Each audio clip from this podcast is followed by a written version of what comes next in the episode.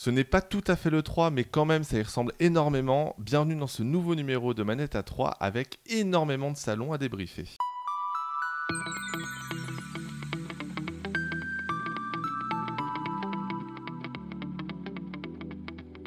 Bonjour à tous, je suis Sylvain, journaliste chez Télé Loisirs et vous avez sans doute dû entendre une légère différence au niveau des voix et c'est normal puisque je suis face à face physiquement cette fois-ci avec mes deux compères. Alvin, salut Alvin. Bonjour, bonsoir Sylvain. D'habitude je disais bonsoir parce qu'à chaque fois moi j'étais 6 heures plus loin que vous et euh, ça y est de retour à Paris avec vous, euh, avec des vrais micros et euh, avec euh, toujours votre amour dans les écoutes en MP3 euh, de ce podcast. Ça fait très bizarre. Alors sachez-le, il n'a pas beaucoup pris de couleur hein, malgré le fait qu'il a passé ses journées à la piscine. C'est vrai, non, non, non, enfin, le pro- problème de la Kuala Lumpur vie, c'est qu'il fait tout le temps 30 degrés, mais il fait tout le temps gris.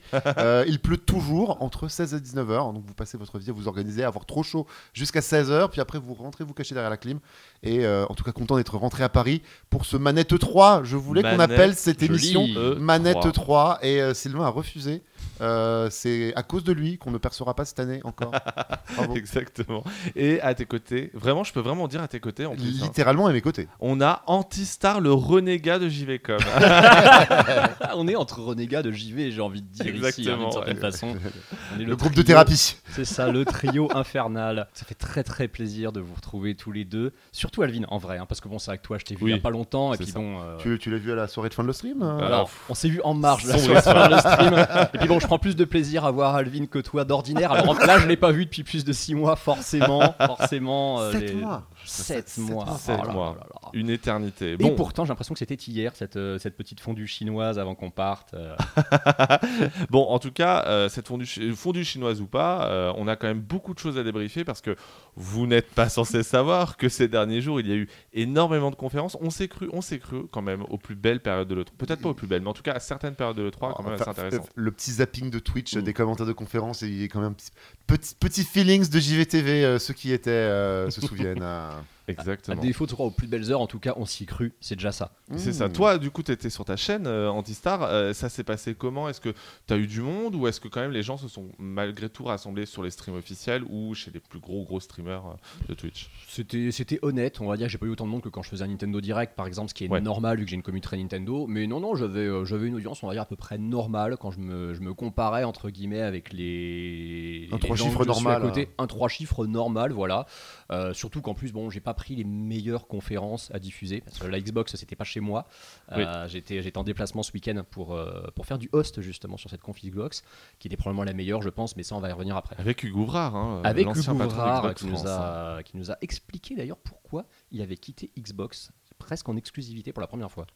Eh ben, ben. donc, quelle Ouais. classe. Il ne le fera pas dans ce podcast. Donc, Ah, Et tu l'as dit- pas enregistré, mais voilà. Non, cela dit, ça avait été enregistré à l'époque, euh, ça a été diffusé, donc on peut dire pourquoi Hugo Ouvrard a quitté, euh, quitté Xbox. hein. ça ferait Si une tu belle veux. news. Ah, bah oui, on, peut, on peut raconter, moi je peux retranscrire en tout cas les propos qu'il a tenus en C'est long ou c'est pas long? C'est court, c'est court. Non, non. Donc Hugo Ouvrard a expliqué qu'il a quitté Xbox parce que bah, ses valeurs ne correspondaient plus à celles de Xbox France suite au traitement subi par certaines personnes, certains collaborateurs, et il a insisté surtout collaboratrices au sein de l'entreprise. Et il a dit que certaines choses se régleraient euh, ultérieurement devant les tribunaux. Donc on sent qu'il y a eu quand même des histoires de... On sent que ça s'est Euh, bien Ça a passé. été apaisé Voilà. ce départ. des, des- des histoires un peu compliquées quand même hein, sur la fin euh, de son, de son mandat de, de, de Head of Xbox France. Bon, euh, mandat qui n'aura malgré tout pas servi à grand chose, malheureusement, parce qu'on connaît la situation de la Xbox. À en France. l'accessibilité, si. C'est vrai, l'accessibilité, euh, Xbox France a été euh, bah, celui derrière. euh, Enfin, Ah, ils ont été les précurseurs, la- les, poussé, les euh. précurseurs qui ont poussé la fameuse manette adaptative Xbox, Mm. qui a ensuite euh, bah, donné lieu à une manette adaptative PlayStation, hein, d'ailleurs, hein, quelques années plus tard, il y a- y, y seulement Il y a quelques peu, ouais. mois. Bon, messieurs, passons au plus gros. On va parler des différents salons, je vous le disais, Euh, le Summer Game Fest évidemment, euh, le Xbox Showcase qui est quand même notre plus gros morceau, et évidemment on parlera d'Ubisoft, un petit peu de Capcom quand même hein, euh, dans le cadre de la séquence Summer Game Fest, Mm. ne vous inquiétez pas. Euh, eh ben, c'est parti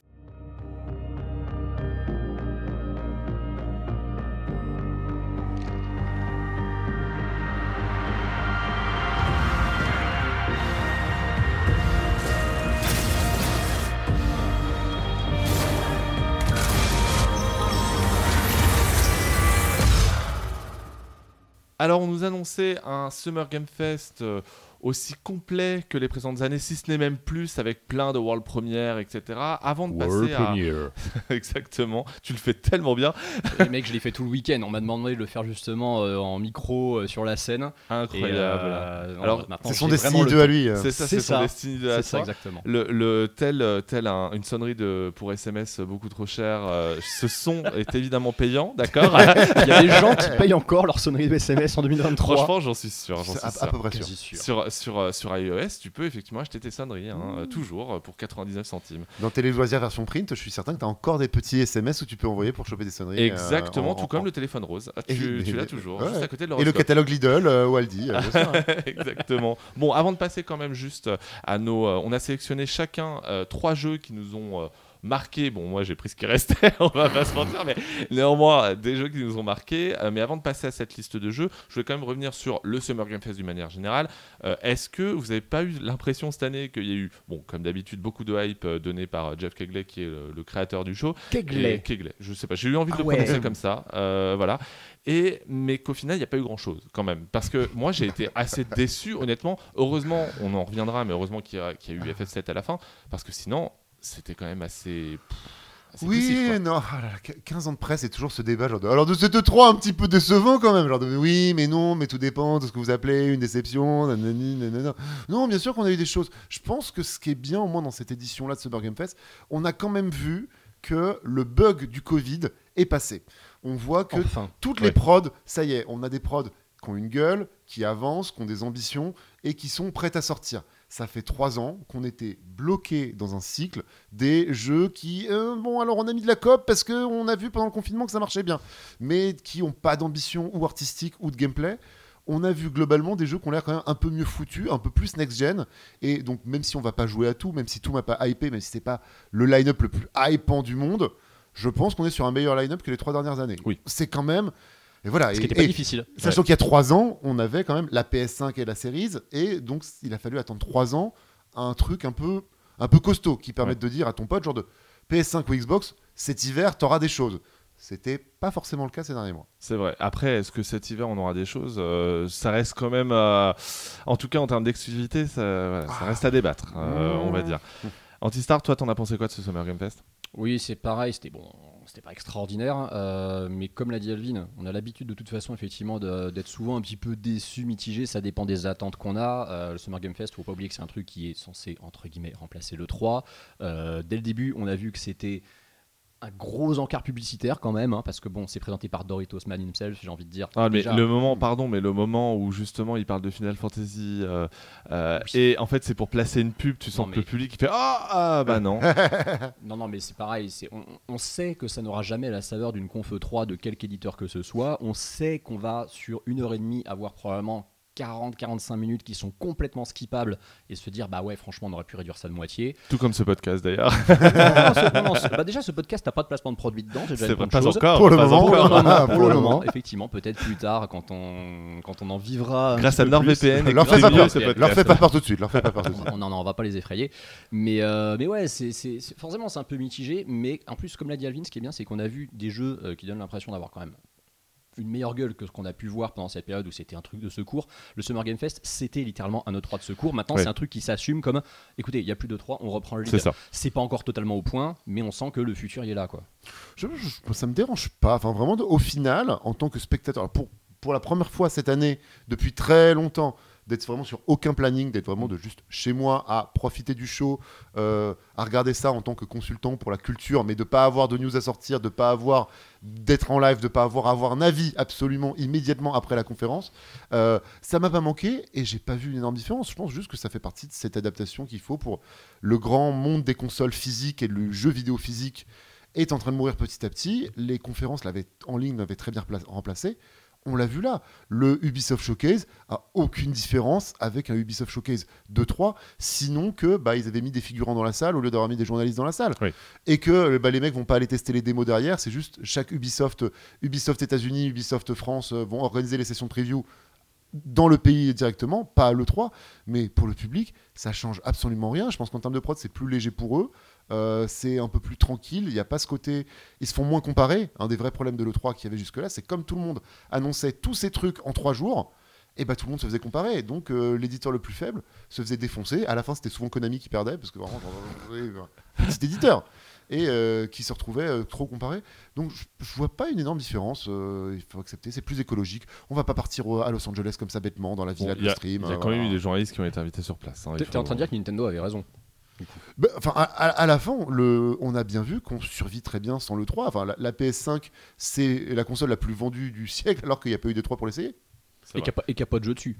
Et plus. pas vraiment. Très peu. Pas vraiment. Non, mais quand tu vois la Il y a PS4 FF16 dans 10 C'est jours, mais la démo. bah, Square Enix, c'est les démos. On en reparlera vraiment. Il faut arrêter de sortir des démos, euh, Square Enix. ça- En tout cas, arrêtez de sortir des démos sur ce qui nous arrange. C'est surtout ça la, vraie histoire. Bon, bah justement, en parlant d'FF16, on va commencer par euh, ton premier jeu, euh, mon cher Alvin, qui n'est autre que le, un jeu FF, mais probablement peut-être même meilleur que, que FF16. Bah, vraiment de la, la désillusion cette démo de FF16 euh, hier genre ah. FF7 Rebirth en effet qui a été dévoilé plus en détail, qui a été teasé pendant plusieurs jours sur Twitter à base de est-ce que ce sera un jeu euh, vidéo? Oui, ce sera un jeu vidéo. Ces tweets on les oubliera pas.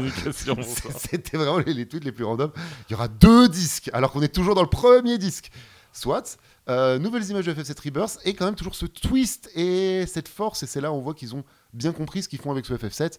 Euh, tout le teaser qui explique que, et cette fois-ci, les choses ont changé, et cette fois-ci, si ce n'était pas elle, mais elle, Mhm. et toute personne qui a été immergée dans FF7 euh, avant ses 18 ans et qui a aimé euh, de cœur FF7, c'est mon cas, euh, ne peut que raisonner très fort vis-à-vis de cette nouvelle promesse. Un peu dubitatif sur le fait qu'ils promettent un très gros open world sur deux disques. Euh, après, en même temps, si on va jusqu'à Nibelheim, comme ils ont dit, on est censé avoir quasiment tout le monde. On a le Gold Saucer, on a, on a vraiment beaucoup de choses du jeu original. Il manquera que, euh, que un continent éventuellement. Ça s'annonce plein, ça s'annonce réécrit, euh, ça s'annonce toujours dynamique. Maintenant, il y a le côté, ils ont rajouté des binômes. On a des, des binômes qui se battent avec nous, ce qui n'était pas vraiment le cas dans le premier euh, FF7 remake. Euh, la hype est toujours là. La hype est toujours là. Ils ont l'air de savoir ce qu'ils font, ils ont l'air de savoir où ils vont. Euh, finalement, un peu plus que sur un FF16 pour lequel, là, vraiment, de. euh, mettons les pieds dans le plat. Cette, cette, cette démo sortie ce week-end, vraiment, de, à chaque fois que Square Enix sort une démo, il faut pas. Il Mais faut en pas, fait, il faut pas. le- Ah, celle de Cette remake était très bonne.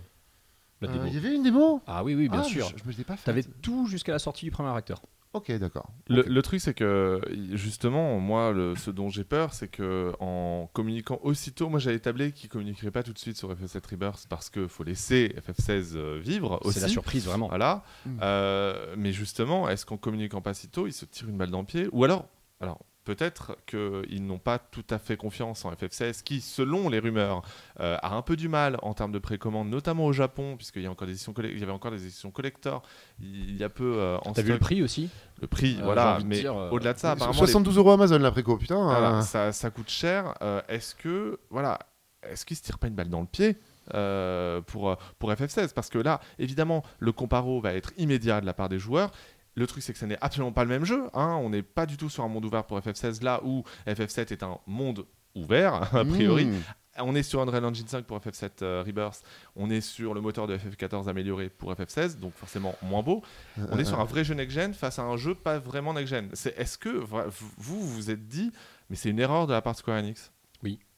Ah oui, vraiment, parce que euh, quand tu sais à quel point FF16 en plus est passé gold tôt, FF16 au c'est un jeu mars. qui était gold fin mars, donc deux mois et demi avant sa sortie, quasiment trois mois, tu t'es dit, il y a de grosses chances qu'on ait quand même une démo qui pop assez longtemps avant, pas trop longtemps parce que sinon les gens vont oublier le jeu, mais que ce soit l'occasion, ce Summer Game Fest, de finir avec un story trailer inédit, plus une démo, hop, Shadow Drop à la fin, c'est bon, vous avez la démo d'FF16 pour vous rappeler que ce jeu sort dans 10 jours.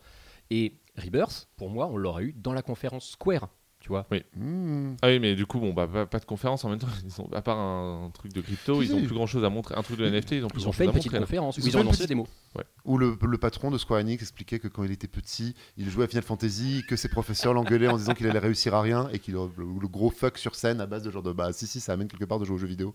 Si des enfants nous écoutent. euh, Ouais, genre, c'est beau, effectivement. Regarde, ça nous Croyez en vos rêves, euh, c'est Ça, ça. ça nous emmène dans mon salon. euh, 30 viewers, 2 subs. euh. c'est pas vrai. Vous êtes mauvaise langue. Bon, euh, le, le Antistar, je vais me tourner vers toi pour ton premier jeu de ta sélection. Euh, c'est. Est-ce que c'est une surprise véritablement? Alors, oui et non. Parce que le premier jeu de ma liste, c'est Sonic Superstars. C'est une surprise dans le sens où on m'aurait dit il va y avoir un Sonic dans ton coup de cœur du Summer Game Fest. Pas dit- évident. Je me serais dit, soit ça veut dire que le Summer Game Fest est vraiment éclaté, soit ça veut dire qu'il y a une énorme surprise du côté de Sonic.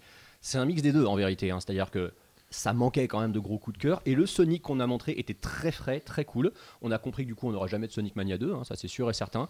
Euh, Oui, oui, j'ai un coup de cœur en 2023 pour un jeu, un platformer 2D HD Qui va coûter 70 euros. qui va coûter 70 balles et qui si ça se trouve comme euh, bah, tout bon jeu du Sonic Cycle va être finalement un jeu à 65-70 métacritique à tout casser mais en attendant en attendant sur la promesse ils ont réussi quand même à me mettre un petit peu de de- de- d'étoiles dans les yeux en me disant ouais Pourquoi?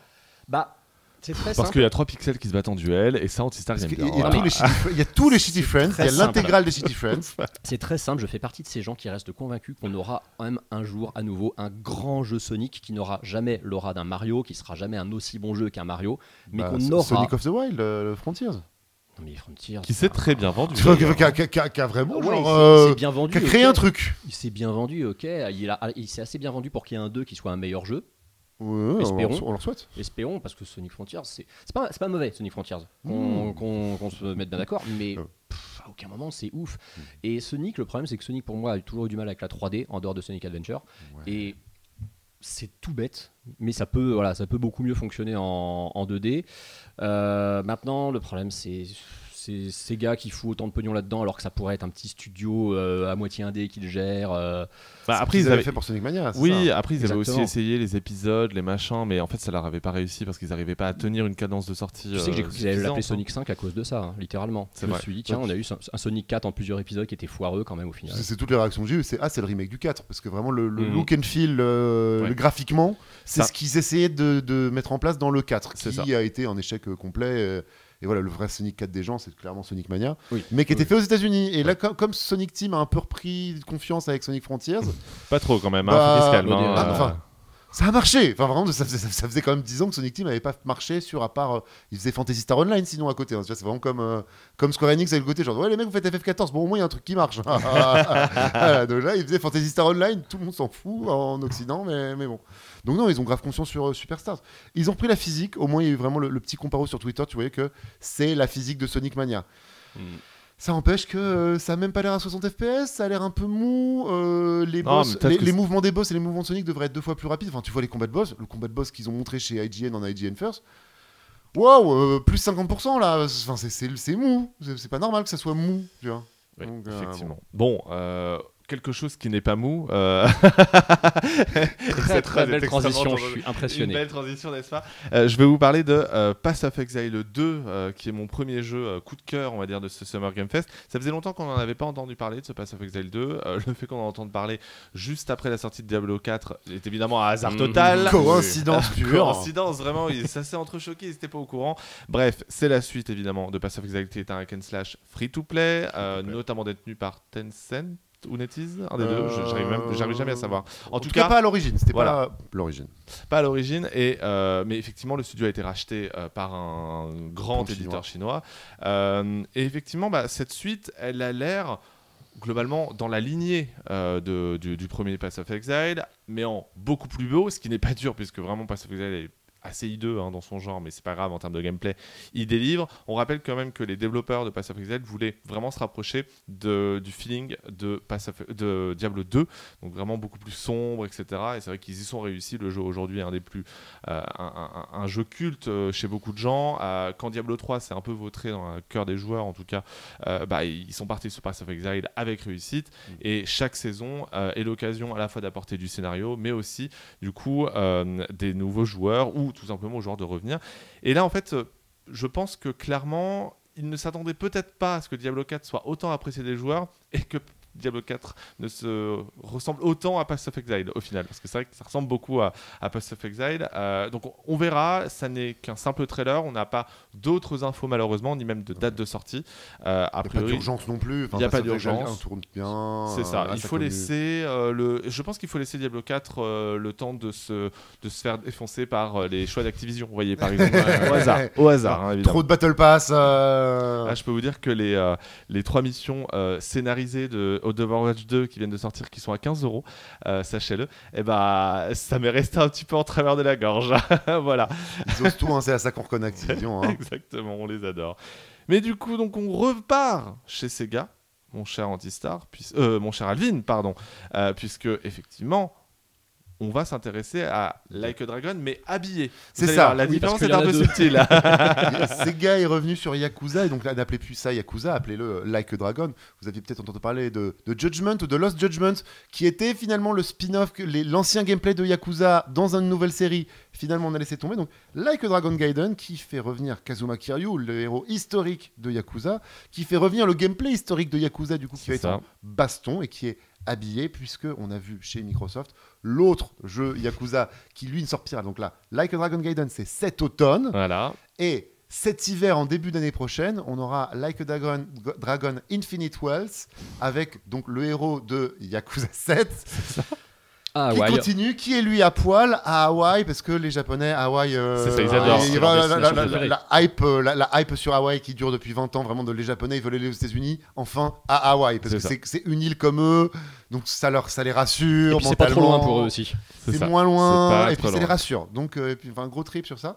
Euh, en tout cas, le Like Dragon enfin, très content de voir Sega annoncer euh, non pas un, mais deux Yakuza à euh, sortie euh, proche. Euh, clairement, ce mix dans les noms de la franchise, d'essayer de la rediviser avec d'autres noms. Euh, à chaque fois qu'on a vu des gens essayer, à la fin, ça rétropédale et on remet un chiffre, euh, genre de. C'est ça. Ou alors Allez, tout 10. simplement euh, juste appeler la Yakuza, Like a Dragon Dr- Gaiden. Pour le coup, on est effectivement sur du Yakuza pur et dur, là où effectivement Yakuza 7 était euh, très en décalage. Mais la série s'appelle euh, Like Dragon au Japon. Si. C'est ça, Yakuza, c'est nom occidental, en fait. Ok. qu'ils ont fini par dropper et, euh, et qui essaient de recoller un peu les morceaux. Mais comme ils veulent la sous-brancher en deux séries, et ils ont raison, vraiment, de Oui, oui. le, le Like a Dragon RPG, enfin le, le dernier en 7. date, le 7, euh, est un excellent RPG. Ça a été une révélation. C'est vraiment, euh, c'est c'est un persona. Euh, mais réaliste, enfin c'est un RPG où- urbain. En fait, ils ont fait la même chose qu'avec Persona, avec, enfin, avec Shin Megami Tensei qui a donné Persona et, euh, et voilà. c'est ce même genre de, de spin-off, de délire de spin-off, mais qui partagent leur nom encore un moment. Ouais. Euh, en tout cas, content de voir ces annonces-là. Ça a plutôt bonne tête. Alors il faudra en savoir plus. Euh, comme toujours, c'est surtout un scénario, surtout euh, une bonne histoire. Ouais. Le gameplay des Yakuza Baston, C'est pas c'est le- du beat'em all classique. euh. c'est- c'est classique. Donc euh, heureusement qu'il y a une bonne histoire. Heureusement Ouais. qu'il y a une bonne histoire et une bonne ambiance parce que sinon c'est même pas très intéressant. Euh, mais enfin le rendez-vous est doublement pris pour cet hiver et je suis très content de voir cette série continuer à progresser. Plus qu'elle soit, elle traîne pas très loin du Game Pass. Mm. C'est plus ou moins dit que si c'est pas la sortie dans Game Pass, ça Ce sera sera six mois plus plus tard, tard. Et, euh, et c'est une bonne chose. Enfin, Sega, euh, Sega plutôt, euh, plutôt bon line-up. Jeu qui, a priori, pourrait arriver dans le Game Pass, mais je suis plus certain maintenant qu'on en parle. euh, c'est Lies of P qui a bénéficié d'une démo euh, en exclu donc sur PlayStation. Une démo PS5, ouais, exactement. Alors c'est marrant parce que comme tu as une démo PS5, je me suis dit, tiens, c'est le genre de jeu, on aurait pu le voir dans le PlayStation Showcase. Surtout que c'est un jeu en plus qui va parler aux fans des Souls, euh, qui ont roulé leur boss Dark Souls. hein. sur Bloodborne et sur Demon Souls, qui étaient contents d'avoir des Souls exclusifs euh, PlayStation. Euh, c'est complètement Dark Souls. Il y a une, euh, une DA que je trouve absolument folle, vraiment. Euh, faudra voir sur la durée, les combats, le- comment ça se renouvelle. Est-ce que vraiment on aura une expérience qui est comparable à celle d'un FromSoft? Reste que euh, je trouve que la, la- la claque du combo DA plus gameplay, moi dans ce Summer Game Fest, je l'ai eu avec Lies of P. On en avait Ah déjà entendu parler, attention. Hein. C'est pas un jeu qui a été révélé à ce moment-là. Par contre, on est de plus en plus proche de la date de sortie, il sort en septembre. Et pour le coup, on a une démo qui nous permet d'y jouer, de se rendre compte qu'effectivement, c'est quand même bien chouette. Ça peut être. Franchement, si ce jeu tient les promesses de sa démo sur la durée, ça sera pour moi un des jeux les plus importants de l'année 2023 en- s'il se plante pas. Parce qu'il peut avoir en plus, je pense, une très très bonne réception. On n'a pas de Soul Like cette année. On en a Ouais, pas. ouais, C'est vrai. Euh, Finalement, le Ring c'était l'année dernière. ouais, le ouais. DLC, il est pas encore là. Le DLC euh, alors, le est un peu DLC, calme. euh. Gros absent d'ailleurs, Elden Oui. Ring, de, tout ce- de toute cette période non E3. Moi je me suis dit, le DLC, on va avoir un premier teasing, une fenêtre de sortie du DLC d'Elden Ring, que dalle. À la place, on a Lies of P qui fait très bien le taf, qui est, je trouve, euh, une des plus belles surprises finalement. J'espère juste vraiment qu'on va pas être sur un de ces pétards mouillés où on se dit, ah ça promet, ça a l'air ouf, et puis à la fin, on se retrouve avec un jeu avec un méta jaune piste, comme on dit sur GDC. Quoi. Oui. On verra, effectivement, ce sera. De toute façon, c'est assez rapide hein, euh, la, la sortie. Ah bah c'est dans parce trois que mois. C'est dans trois mois, donc euh, on aura, euh, on en des- aura le carnet. c'est les vrais problèmes de euh, le design, enfin le gameplay doit être à la hauteur du design. Oui, on peut c'est ça, très fait hyper. Sur un jeu comme ça, il faut que les niveaux soient bien, que les boss soient bien, du début à la fin, avec un bon level design. Voilà, Écoute, Pour des studios qui n'ont pas l'habitude, c'est pas, c'est pas si simple à Je relever. pense, hein. euh, je pense notamment euh, bah, à Spiders, hein, euh, leur dernier jeu qui est un Souls-like dans l'univers de la Révolution Euh, française avec des mais robots. Très linéaire. Très euh. linéaire et au final euh, pas si bien que ça. Et Ils d'ailleurs, peuvent, je- faire une, ils peuvent faire une platinum, à savoir, effectivement, leur dernier jeu était complètement OSEF, et de temps en temps, ils en font un qui est euh, un des jeux de l'année. Ça arrive, hein, il y a des studios comme ça, ils alternent vraiment entre euh, une semi-bouse et un, un coup de cœur d'une le coup de cœur d'une Ouais. génération presque. c'est vrai. On verra bien. Euh, moi de mon côté, je, euh, je vais vous parler. Semi-boost ou semi-jeu intéressant hein? Alors, je vais vous parler de Warhammer 40 000 Space Marine 2, mais pour le coup, Il était à 10 ans le premier. le jeu, effectivement, c'était à l'époque de THQ. Vous vous souvenez de THQ exactement. Ah. je- je vois- Eh oui, THQ avant que ça Première devienne Nordic. carrière. hein. Voilà. THQ avant que ça devienne THQ bien sûr. Ah oui, Le, le- THQ qui sortait Homefront et Space Marine. Oui, oui. Homefront Tout à fait. 1. Oh là Ouais, là Ouais, ouais, Homefront complètement. 1 qui s'était vendu parce qu'on était à l'époque de Call of Duty. Oui, et puis surtout, ils avaient bullshité les, les trailers. Au final, le jeu était dégueulasse. Mais le, le bon Warhammer 40 000 Space Marine 2, je l'attends parce que à- au Summer Game Fest, euh, il a été annoncé que la campagne était jouable en coop jusqu'à 3 joueurs, euh, que euh, en termes de graphisme, parce qu'ils ont montré du gameplay, autant profiter. bah, ça a l'air, euh, ça a l'air d'être vraiment superbe. En fait, j'ai l'impression, donc c'est édité par Focus pour le coup. Euh, et j'ai l'impression que Focus a vraiment euh, shifté vers euh, des productions plus quali. Euh, on est loin. Enfin, je dis pas qu'ils étaient du niveau de Microids ou de Nikon euh, fut un temps, parce que ça restait toujours un peu quali. Oui, mais. Tous leurs studios sont un peu partis chez Dacon. Hein, voilà, donc, euh, chez Nikon, parce qu'ils ont toujours été relativement radins quand même euh, chez Focus. Mais le, le- là, ils ont quand même un peu mis le pied à l'étrier et ils se sont dit on va mettre quand même plus d'argent. Ça reste des double A, hein, c'est pas des triple A, mais on sent quand même qu'il y a eu un truc supplémentaire. Et C'est pas sur- Gollum, quoi. C'est pas Gollum, voilà, Oh. exactement. Les mots qui euh, fâchent. sombre histoire. euh, le, euh, mais on y reviendra peut-être dans un prochain numéro. Le- en tout cas, ce qui est certain, c'est que ce Space Marine 2 a l'air de tenir ses promesses. Euh, on a ce côté très bourrin des Warhammer, euh, tout en ayant des graphismes franchement très beaux, honnêtement. C'est assez impressionnant. La licence fait hein. évidemment des merveilles. Ça ressemble à StarCraft 2 euh, et, à StarCraft, mais en même temps, C'est pour ça que les gens y s'inspire- jouent. s'inspire de, War- de, War- de- de Warhammer 40 000. Donc évidemment, euh, voilà. Euh, le, donc voilà, moi je l'attends avec beaucoup d'impatience. Le jeu est prévu pour la fin de l'année, encore sans date de sortie, mais c'est prévu pour la fin de l'année. Donc j'espère que ce sera bien. Vraiment, je prie les dieux parce que ça fait longtemps que euh, j'attendais une suite à Space Marine et oui, je fais partie de cela. Non. Donc euh, j'espère que cette, que cette suite sera au rendez-vous. Ce jeu qu'on attend depuis mais très longtemps et qui devait sortir cette année, euh, mon cher Alvin, c'est chez Capcom que ça se passe. C'est chez Capcom, c'est Pragmata. Il a été annoncé quand? C'est vrai que ça fait un moment. Elle a été annoncée à la conférence de présentation des jeux PS5 Ouais. il y a 3 ans. Il y a trois ans. Donc en Ouais, 2020, ouais, ouais. on était euh, semi-confinés euh, ça. à l'époque. euh, Et qu'on croyait encore que God of War, Gran Turismo et Horizon seraient des exclus PS5. Ah Qu'est-ce qu'on était c'est con quand vrai, même. hein. C'est vrai. Ah là là, qui sortirait après le lancement. Euh, donc Pragmata, en effet, des petites nouvelles du côté de chez Capcom. Alors Pragmata, on se souvient, c'est ce jeu, ce mystérieux, cette espèce de, de Death Stranding dans l'espace avec une espèce de, de petite fille gardée par un, un maître robot avec euh, d'autres créatures euh, étranges euh, et robotiques elles-mêmes qui viennent l'attaquer. Et donc Pragmata avait vraiment euh, mis une forte impression, euh, un projet très ambitieux et très mystérieux du côté de chez Capcom, totalement dans une vibe Kojimesque, qui est venu nous faire un petit coucou hier soir dans la conférence de Capcom. Voilà, nous enregistrons mardi matin à, titre d'information. Et un petit teaser, 1 minute 10, pour montrer la petite fille de Pragmata avec un petit papier disant que bah non, ce sera pas pour 2023. On ne sait pas quand ça sort, mais lâcher les 15 secondes de gameplay qu'il faut pour montrer Oui. que, ok, donc l'ambiance et la vibe, c'est euh, Death Stranding. Euh, le gameplay, ça a l'air d'être un Platinum Games. Oui. Et, et juste ça, mais pourquoi pas? Pourquoi pas? Parce que c'est l'ambiance est maîtrisée, euh, le design a l'air aussi, euh, il y a du mystère, on a envie de savoir, et ce qu'on voit en termes de gameplay a l'air, à défaut d'être original, à minima solide. C'est déjà bien. euh, si tous les jeux de, du Summer Game Fest ou d'un E3 euh, arrivaient à mettre tout ça en même temps, on se porterait beaucoup mieux. Donc bravo Pragmata. Tu parles de trucs maîtrisés, un truc qui a pas l'air d'être maîtrisé, c'est le développement du jeu quand même. hein. parce que annoncé en juin 2020 pour 2022 initialement, un jour on a un vague communiqué qui nous dit en fait le jeu sortira qu'en 2023. On n'a quasiment rien vu sauf un nouveau trailer et même pas de, de, de dev venant nous expliquer un peu ce que c'est. Ils ont mis un petit carton d'excuses à la fin Ça a expliquant que compliqué le- quand même. Ils- En fait, ils ont mis un petit carton d'excuses à la fin euh, expliquant que euh, le, plus le jeu est développé, plus le jeu prend en ampleur et qu'ils veulent pas le rusher. Et, euh, et c'est tout à leur honneur. Enfin, vraiment de. Euh, ce qu'on disait maîtriser, quand on pense à maîtriser, maintenant je suis devenu un, un, un Kojifag euh, qui défend Death Stranding. euh, Mais tu as raison. de- de- enfin, J'ai fait Death Stranding en Malaisie et vraiment découvrir que Death Stranding a été rushé en deux ans et demi de développement, enfin pré-prod incluse. Il n'y a même pas eu de, même pas eu 3 ans de dev, et c'est formidable. Mais c'est Kojima qui a quand même un niveau de maîtrise euh, ça. incroyable que tout le monde n'a pas. Et euh, bah, effectivement, Capcom, s'ils mettent 6 ans à faire ça, bah, c'est ok. Vraiment, prenez le temps parce que ça a l'air bien, Pragmata. Vraiment, euh, c'est voilà. pas- c'est pas, une nouvelle franchise Square Enix. Hein. Et en même temps, moi je me dis, le, le, c'est leur première, euh, déjà c'est leur euh, nouvelle franchise depuis longtemps, alors ils en ont annoncé une chez Xbox, mais pour le coup, c'est quand même leur plus grosse franchise, je pense, en termes de développement, de coûts, etc. Donc il va pas se louper. Euh, on se souvient de Dark Void, hein, qui était euh, le gros projet de Capcom USA et qui s'est finalement euh, révélé être une, une bouse infâme.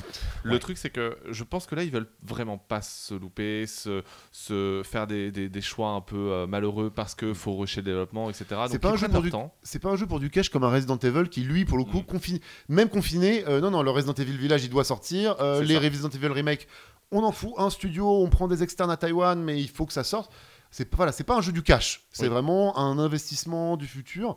Et, euh, et pour l'instant, ils ont une bonne vibe. Et avec, un- avec un teaser, avec 15 secondes de gameplay, ils se sont rachetés, une, f- ils se sont rachetés hier soir en mode genre, ok, bah, tout bah, on va attendre alors. c'est pas grave. Espérons que ça, ter- ça se termine pas comme Deep Down, hein, qui n'est officiellement Oh toujours pas là annulé, hein, d'ailleurs. Hein, euh, on tient, euh, faut-il le préciser. Euh, mon cher euh, Antistar, euh, bah, du coup, on va parler d'un jeu qui a déjà été présenté. On va parler aussi pendant euh, notre débrief du PlayStation Showcase, euh, à écouter évidemment sur les plateformes, euh, sur toutes vos plateformes préférées. C'est Alan Wake 2, qui a quand même eu droit à quelques infos. Elle était chiante cette partie d'ailleurs, parce que ça blablatait à Oui. fond. Euh, mais on a quand même eu des infos intéressantes. Oui, et d'ailleurs, je l'ai pas mis dans. C'est pas dans mes coups de cœur. hein. On a parlé des jeux qu'on a retenus finalement de ce Summer Game Fest. Euh, Alan Wake 2, c'est un des jeux que j'attends le plus depuis longtemps. hein. Je l'attendais avant qu'il soit annoncé. Je l'attendais quand on croyait qu'il n'y en aurait jamais. Donc forcément, euh, bah, dès qu'on a du nouveau sur Wake 2, moi je suis méga client. Euh, la formule à deux persos euh, entre lesquels on switch dans un jeu qui n'est pas un, un monde ouvert, écoute, bon, pourquoi pas. hein. Mm. Euh, L'atmosphère du jeu, ça a l'air d'être quand même très vu et revu. J'ai pas cette impression qu'on va prendre forcément une claque comme on a pu la prendre avec Alan Wake sur Xbox 360 en 2010. C'est un petit peu la, la- la crainte principale que j'ai à ce niveau-là. Euh, néanmoins, néanmoins, en fait, c'est tout con, mais je crois en Remedy. Remedy, pour moi, ça reste un des meilleurs studios du monde, je trouve. hein. Pour moi, tous leurs jeux sont très hors du commun. Ils ont une, ils ont une maîtrise de leur sujet. Ils ont une, euh, comment dire. En plus, ils ont, un, ils ont un moteur maison, je crois, Remedy, euh, qu'on les voit encore une fois exploiter dans certains effets. Le moteur. Voilà, c'est ça. Northlight. Contrôle, t'as- t'as t'as kiffé Contrôle, toi J'ai grave kiffé Control. Euh, je sais pas quoi en attendre. C'est un jeu qui, qui a plein de micro-défauts à gauche à droite, mais je l'ai trouvé incroyablement immersif. Je me suis dit, franchement, ça peut être un ratage complet en étant confiné comme ça dans des, des- des- des bureaux et tout. Et en fin de compte, en fin de compte, non, je me suis éclaté dans, dans, dans Control. J'attends beaucoup d'Alan Wake 2. Euh, J'attends peut-être un peu trop. Et ce qui m'inquiète par contre, c'est sa date de sortie. J'ai vu, il y a quatre 12 énormes jeux. octobre, je Ouais. crois. Y a, euh, 17. Il y a 4 17. énormes jeux qui sortent en 10 jours. Il y a Forza Motorsport le 10, Assassin's Creed Mirage le 12, euh, donc Alan Wake 2 le 17 et Spider-Man 2 le 20. Pour moi, il y a un de ces 4 jeux qui est repoussé. Je suis quasi sûr que c'est Alan Wake. Quasi sûr. Oh non, moi au contraire, je pense que ce sera celui qui a le plus de chances d'être repoussé. Tu penses que c'est Assassin's Creed?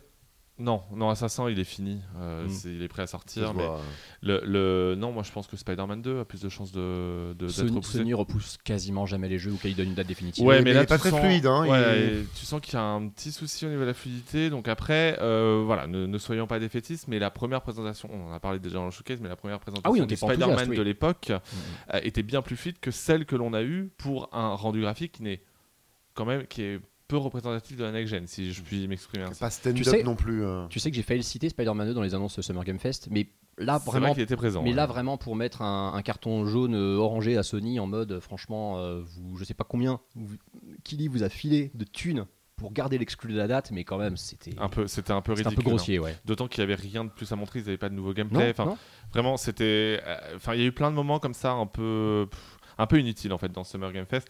Euh, moment moins inutile, c'est effectivement euh, l'annonce euh, de euh, la présence du- de l'acteur Jason Isaac euh, de la série The OA de Netflix euh, dans, au casting vocal de Baldur's Gate 3. Ah oui, t'as gardé les miettes pour la fin, effectivement. Ah ouais. J'ai vraiment les miettes. hein. Je suis allé vraiment. Ah, putain, ça a été la galère. Non, globalement, euh, Baldur's Gate 3, donc qui sort à la fin du mois d'août, ça y est, après euh, deux ans et demi, je crois, de d'early access sur Steam, euh, que j'ai j'ai beaucoup joué au début, mais après j'ai arrêté parce qu'à chaque patch, en fait, la sauvegarde est, supprimée. C'est un peu chiant quand même. Euh, donc refaire toute la toute, euh, tout l'épisode, c'est sympa, mais voilà.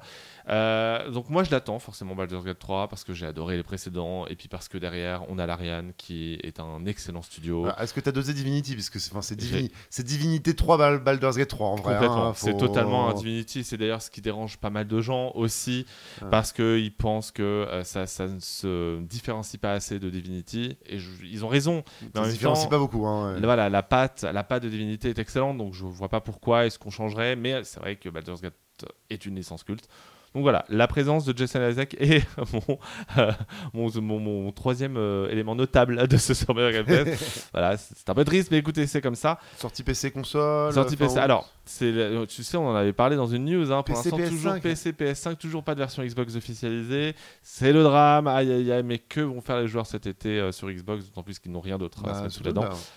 iPad Switch, euh, enfin, la, la version iPad de elle est très très réputée. euh, beaucoup de gens y jouent sur Ouais, iPad. après, euh, là, vu que c'est la toute dernière version de leur moteur maison, pas certain que ça Sympa. tourne euh, sur iPad. Donc, euh, on- et sur Switch, n'en parlons pas. sur, sur Apple Vision Pro? Sur Apple Vision Pro, ah oui, c'est vrai, on en a pas parlé, mais il y a eu ça. Bon, Est-il nécessaire qu'on en parle? Apple Vision Pro, 3500 euros. Voilà. Écoutez, euh, si un jour on ouvre un Patreon, euh, sachez que ce sera pour, euh, pour en acheter un. Pour en offrir un Panta expert de la VR depuis là- 10 ans. Depuis 10 ans, ça va percer la Panta. Mais oui, je vous le dis.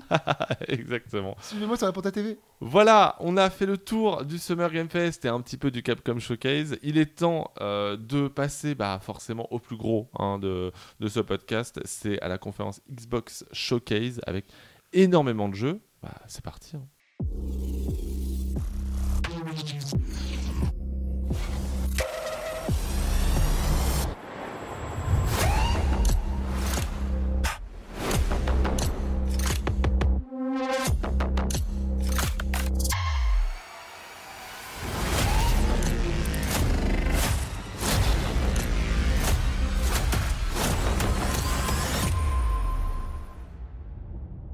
Alors après un Summer Game Fest, euh, finalement pas si décevant que ça, hein, on, l'a constaté. Euh, on va évidemment passer au plus gros de ce podcast, c'est le Xbox Showcase, et vous serez d'accord pour dire que Microsoft ne pouvait pas se louper sur, euh, sur ce showcase. Après euh, la catastrophe qui a été Redfall, hein, euh, on en a déjà beaucoup parlé, mais on en reviendra, je pense, on y reviendra là, le mois prochain pour euh, parler du gros patch euh, qui est sorti. euh, Nous serons les seuls. hier. Nous serons les seuls, T'as très vraiment envie de parler de Redfall, Sylvain, c'est impressionnant. hein. J'aime bien ton courage. Selon, selon les développeurs, il y a eu des millions de joueurs euh, qui ont essayé Redfall pendant, pendant 15 minutes, mais ensuite, ils ont quand même essayé le jeu, donc euh, tant mieux Oui, tous pour ceux eux. qui ont le Game Pass, oui. Oui, c'est ça, exactement. Enfin, en tout cas, voilà, le, le, euh, le showcase Xbox qui était très attendu. Je précise également, les voisins ont décidé euh, de faire des travaux, donc vous allez peut-être entendre des gens faire euh, taper de, marteaux, etc. J'espère que ça sera un peu atténué. En tout cas, on fera tout pour. On va passer à ce Xbox Showcase qui a démarré par l'inattendu, c'est Fable, Fable, euh, comme, euh, comme dirait Phil Spencer, Fable qui profite d'un complet reboot pour le coup.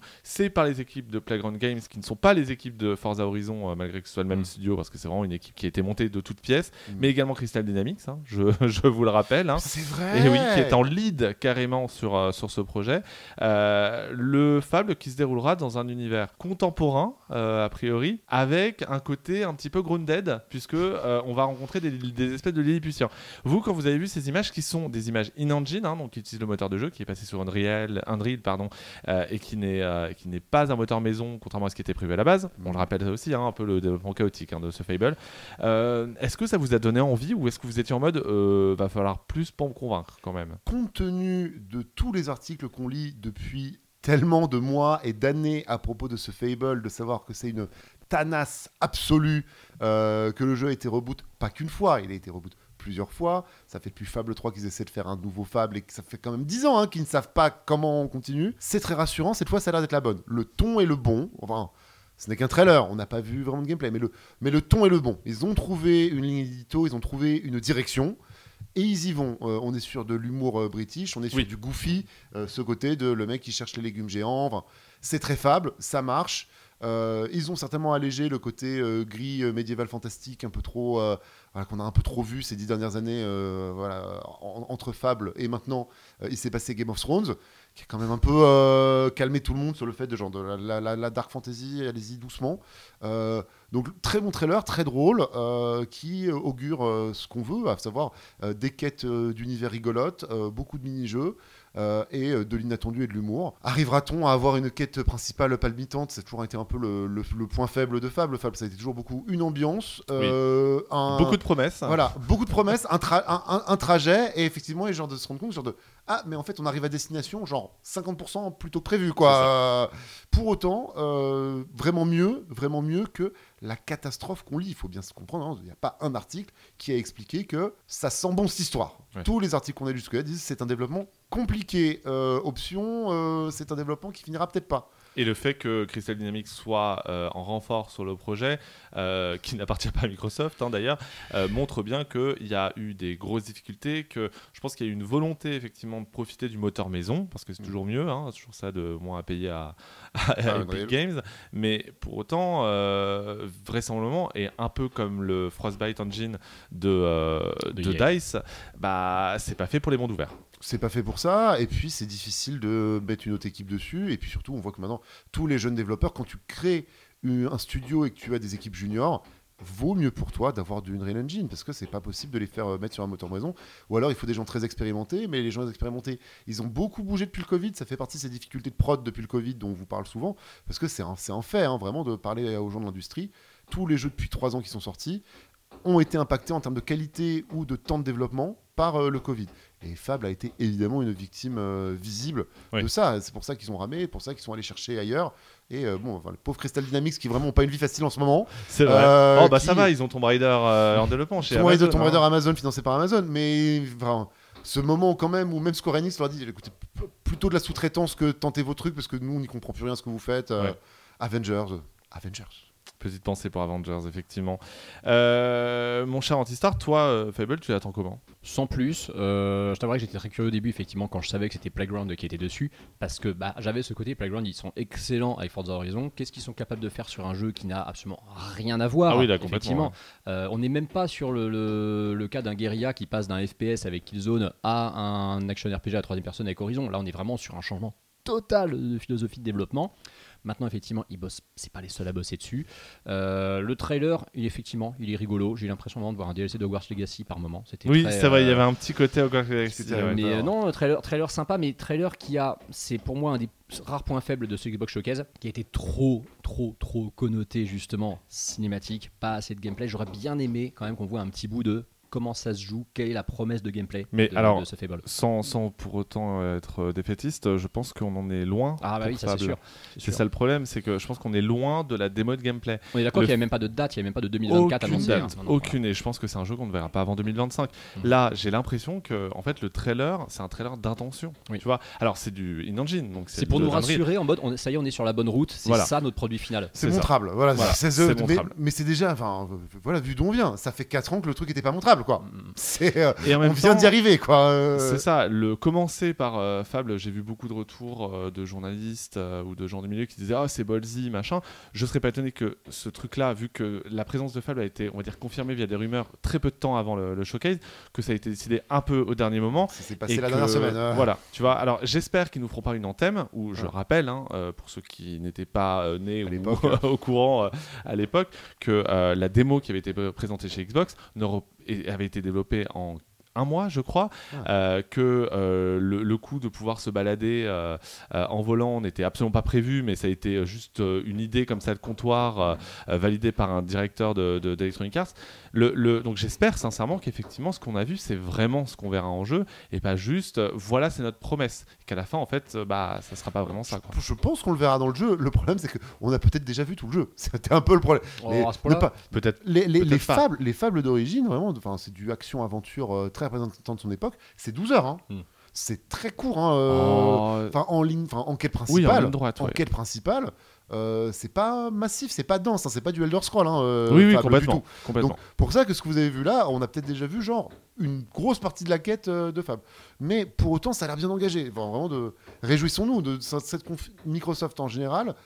On a vu des choses qui avaient l'air un peu bien engagées. Euh, Quand bien même euh, tu insistes sur euh, le jeu d'Arkane qui vient de sortir, dont j'ai déjà oublié le nom. Redfall, enfin, Redfall. voyons. euh, Enfin, quand on avait vu Redfall il y a à, à son moment, à son prime. Ah, parce qu'il a déjà eu un prime Redfall bah, Ah oui, quand même, quand il a même. eu un trailer où on Ouais. voyait pas le gameplay, on se disait genre hop, peut-être. Alors Fut un temps, fut un temps, c'était le One More Thing de Microsoft. hein, Ouais, je alors, le- rappelle, le- quand ouais, même, c'est vrai que c'est le One More Thing de 3 2021. Euh, moi, par contre, déjà, je m'étais dit mouif. Ah ouais. Ah oui, vraiment. Ah, quand même. Alors que là, bah, la, la fable un peu mouif plus, tu vois, genre euh, mouif plus plus quand même. Ok, bah écoutez, euh, on verra ça. hein, De toute façon, enfin, je sais pas si ce podcast survivra à la sortie de Fable, mais en tout cas, euh, je pense qu'effectivement, on n'y aura pas droit avant 2025, avec peut-être du gameplay, donc dès l'année prochaine, hein, espérons. Euh, autre curiosité de ce showcase, on a eu des nouvelles du projet de Compulsion Games, qui a été un studio racheté par Microsoft il y a quelques années et qui était depuis, du coup, sur le développement d'un nouveau projet, qui s'appelle donc South of Midnight, qui se déroule dans le Bayou, euh, dans le sud, sud euh, bien profond de- des États-Unis. La Louisiane. Euh, la Louisiane avec à la fois de la magie, euh, en tout cas euh, des charmes, parce que voilà, euh, le personnage principal que l'on incarne utilise un charme vraisemblablement pour se défendre face à un monstre. Euh, on a un mec à guitare, euh, un parti pris visuel qui rappelle énormément les films d'animation Spider-Man. Je sais pas si ça Totalement. vous fait le, le même effet. Bah, le, le même euh, 12 FPS littéralement avec Oui. du stop motion pour parce qu'ils se sont dit tiens Spider-Verse face à ça c'est cool donc vas-y on va aussi faire du 12 FPS. C'est ça, et- Sauf que euh, Est-ce que c'est pas une promesse du fait que voilà vous n'aurez pas plus? Que On n'aura peut-être même pas du 30, tu vois. Bah, surtout, pas de gameplay, pas d'explication. Enfin, de là Non. aussi, une note c'est ça le d'ambiance. problème. Vraiment de l'ambiance. On a compris. C'est très un jeu 2023 euh, Game Pass, effectivement, de settling édito aussi, d'avoir euh, des héros de la diversité. Et c'est important. Et c'est bien de lancer des franchises. Enfin, il y a qu'en lançant des franchises qu'on arrivera à en faire plus. Donc, super. Euh, maintenant, c'est un teaser. On n'a même pas vu le, le- le boss qu'elle affronte. On ne le voit même pas. Non. On n'a même pas le début de ça. Difficile Après, c'est du ça. Certes. Donc là certes. aussi, bon, c'est de l'Unreal euh, comme d'hab, Mais, est-ce que, est-ce que tu arrives à imaginer comment on va jouer à jeu? Non. non. Ouais, puis là, Ça- c'est- vraiment un reveal. On n'est Ouais. pas sur le cas de Fable, effectivement, où il fallait quand même nous parler du jeu, nous rassurer dessus. Là, c'est. Bah, on savait, oui, qu'effectivement, euh, Compulsion Games avait été racheté par Microsoft. On savait donc forcément qu'ils auraient leur propre projet. Mais c'est la première fois qu'il est présenté. On est vraiment sur un teaser pour le coup. Oui, C'est- un placeholder, hein, littéralement, ce jeu. mm. Mais ça va être le cas de pas mal de jeux, hein, euh, Ah au oui. final, qui ont été présentés pendant ce, Bah, celui ce de, showcase. celui de Exile, on en parlera plus tard, mais c'est la même chose. exactement. Il y, avait vraiment ce côté, euh, il faut convaincre absolument et montrer qu'il y a des jeux sur Xbox. Voilà. euh, donc même s'ils sortent dans quelques années. Mais Voilà. on peut, on, on peut, on peut s'arrêter sur ça euh, dès maintenant. Je trouve que Microsoft a mieux réussi son exercice là, où ça y est, tous les investissements qu'ils font dans le catalogue depuis plusieurs années portent leurs fruits. On s'était beaucoup hypé à l'époque, en 2019, hein, dans les derniers E3, Mm. à l'époque, c'était le moment où ils rachetaient plein de studios. Ils étaient en train, ouais, ils sont en train de racheter plein de studios, donc ça veut dire qu'ils ont tel jeu qui vient de sortir ou qui est en train d'être fini. Mais surtout, que la direction et l'idée de faire une ligne édito de Microsoft Game Studios, là, ça y est, on commence à voir qu'ils ont assez de stock pour commencer un peu à le dérouler. Enfin, c'est quand même. On a beaucoup plus de visibilité sur ce qu'il y a en stock chez Microsoft en nouvelle franchise que c'était le cas bah, avant cette euh, E3, euh, il y a un an, on était là, genre, ils ont rien. Est-ce qu'ils ont quelque chose? Ah non, ils ont rien. Complètement. Là, on y voit un peu plus clair. Les... Ils peuvent commencer à récolter les fruits, ça fait plaisir. Et après, je pense que le problème, en fait, c'est qu'au moment où ils ont racheté tous leurs studios, bah, tous les studios avaient déjà sorti le leur jeu ou étaient sur le point de le faire. Euh, donc il fallait repartir de zéro, tout simplement. Et malheureusement, bah, il y a eu le Covid entre temps. Et, et là, ça a été. Il y a Cobsidian, en fait, qui a été vraiment très prolifique pour Mm. le coup, euh, euh, avec pas mal de jeux. hein. S'ils sortent pas un jeu tous les ans, ils meurent. hein. Obsidian, c'est- c'est leur histoire depuis le début. Hein, C'est incroyable. D'autres jeux sortent, ils se vendent pas assez, tant pis, sortons-en un autre. Oui, c'est ça, exactement. Euh, bon, euh, le, euh, après ce petit passage dans le sud des États-Unis, on va s'intéresser à Capcom, qui a été bah, la surprise pour le coup de ce showcase, puisqu'ils ont annoncé une nouvelle licence qui s'appelle euh, Kunitsugami Path of the Goddess, et qui pour le coup est hyper canon visuellement. Alors, c'est pas complètement une nouvelle licence dans Ah. le sens où c'était un projet de l'époque PS2 GameCube qui a avorté.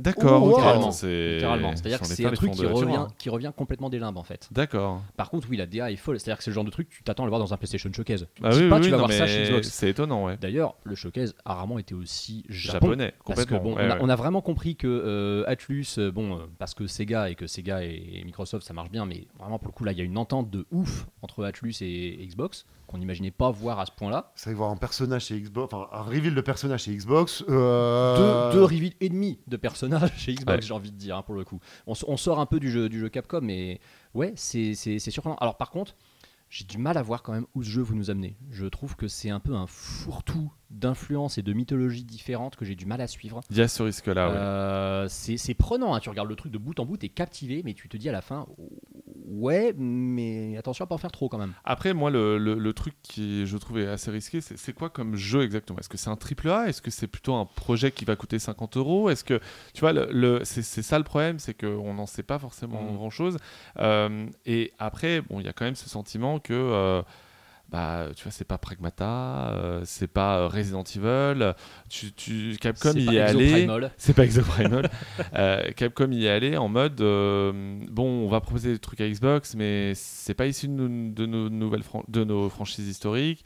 Tu vois, c'est c'est ce côté, on y va, mais pas trop quand même. Tu vois. Jouer la Ligue 2, tu vois, c'est le, le- le côté de ton, ton, ton sous-catalogue. Enfin, il y avait une histoire, rappelez-vous, Dino Crisis 3, exclu Xbox première. du C'est vrai, ce effectivement. Le moment où il y a eu, c'est des moments où. Les une- Dead Rising une- aussi, hein. Une, tradi- Oui, oui. une tradition de Capcom d'aller euh, d'aller proposer euh, le bac à recyclage chez Microsoft. dis donc, dis donc, ça vous intéresse. On va bazarder, ça vous intéresse Bah, euh, au moins ils le font, parce que Square n'a jamais fait. C'est vrai.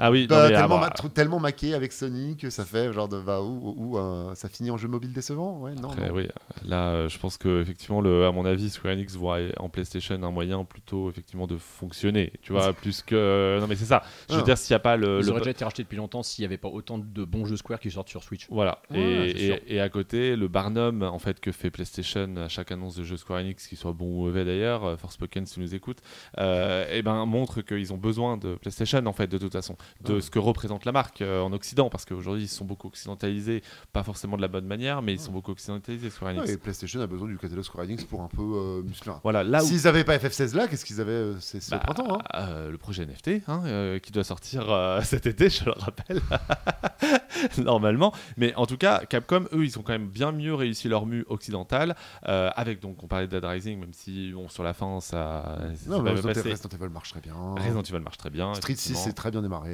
Exactement. Le, le- enfin voilà, en tout cas, j'ai- la partie visuelle m'a plu. On verra effectivement en termes de gameplay si c'est pas trop redondant.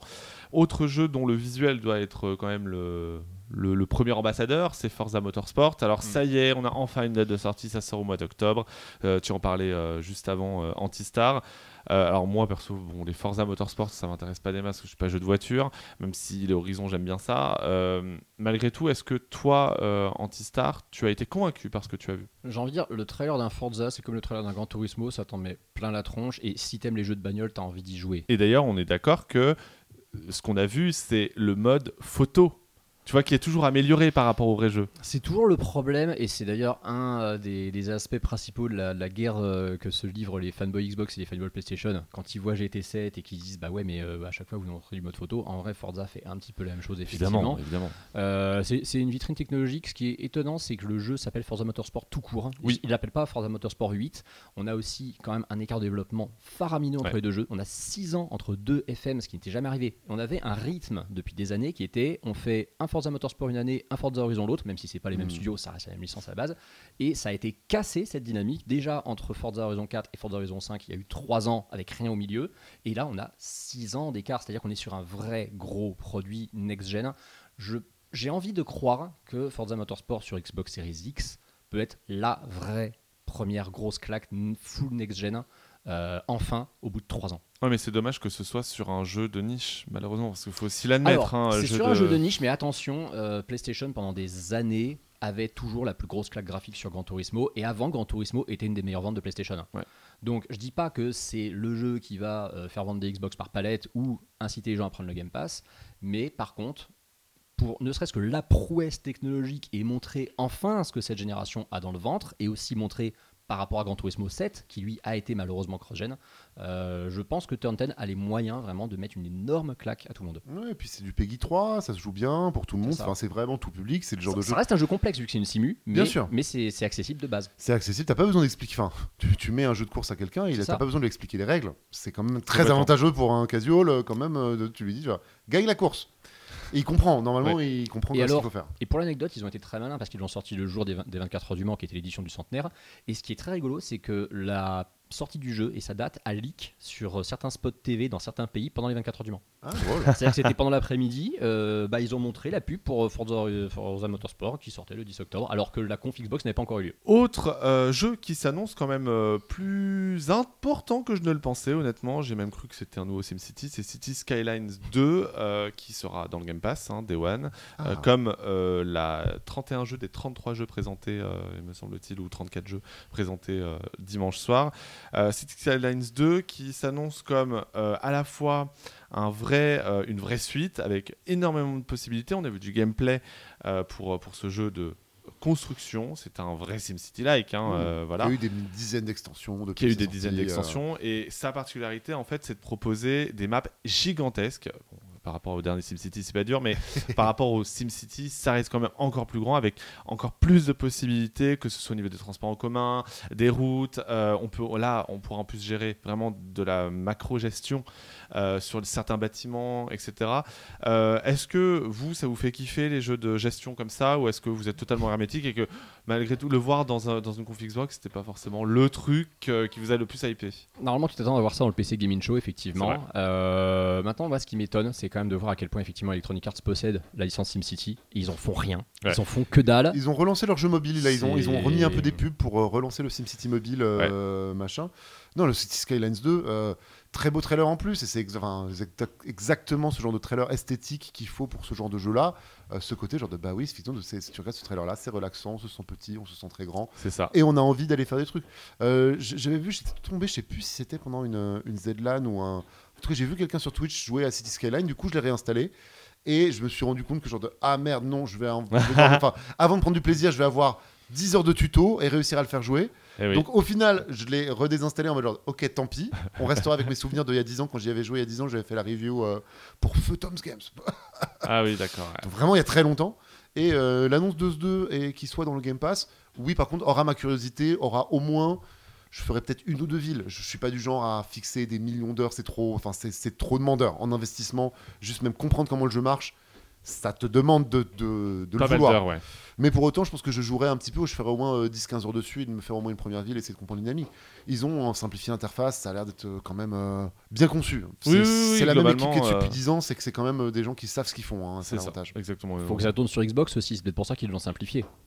Parce qu'on n'est pas sur un jeu full PC. Oh, Non, Ouais, ouais, mais quand même. Enfin, Les jeux de gestion sur console, on, on arrive à une bonne méta des jeux de gestion Oui. sur console. On a, on- enfin, le, le- le problème est assez sérieux et a été pris assez sérieusement ces dernières années pour qu'on y arrive bien. Tu vois, ouais, le Jurassic Park World, euh, enfin Evolution, ouais, tout genre de jeux là comme ça de Frontier, d'autres développeurs euh, font bien le boulot pour euh, faire un jeu de gestion jouable. C'est pas aussi, pas aussi optique à la souris, mais euh, praticable. On y est beaucoup plus qu'avant. On y est beaucoup plus qu'avant. Et sa, dis- sa disponibilité dans le Game Pass nous fera le tester évidemment, hein, quoi qu'il arrive.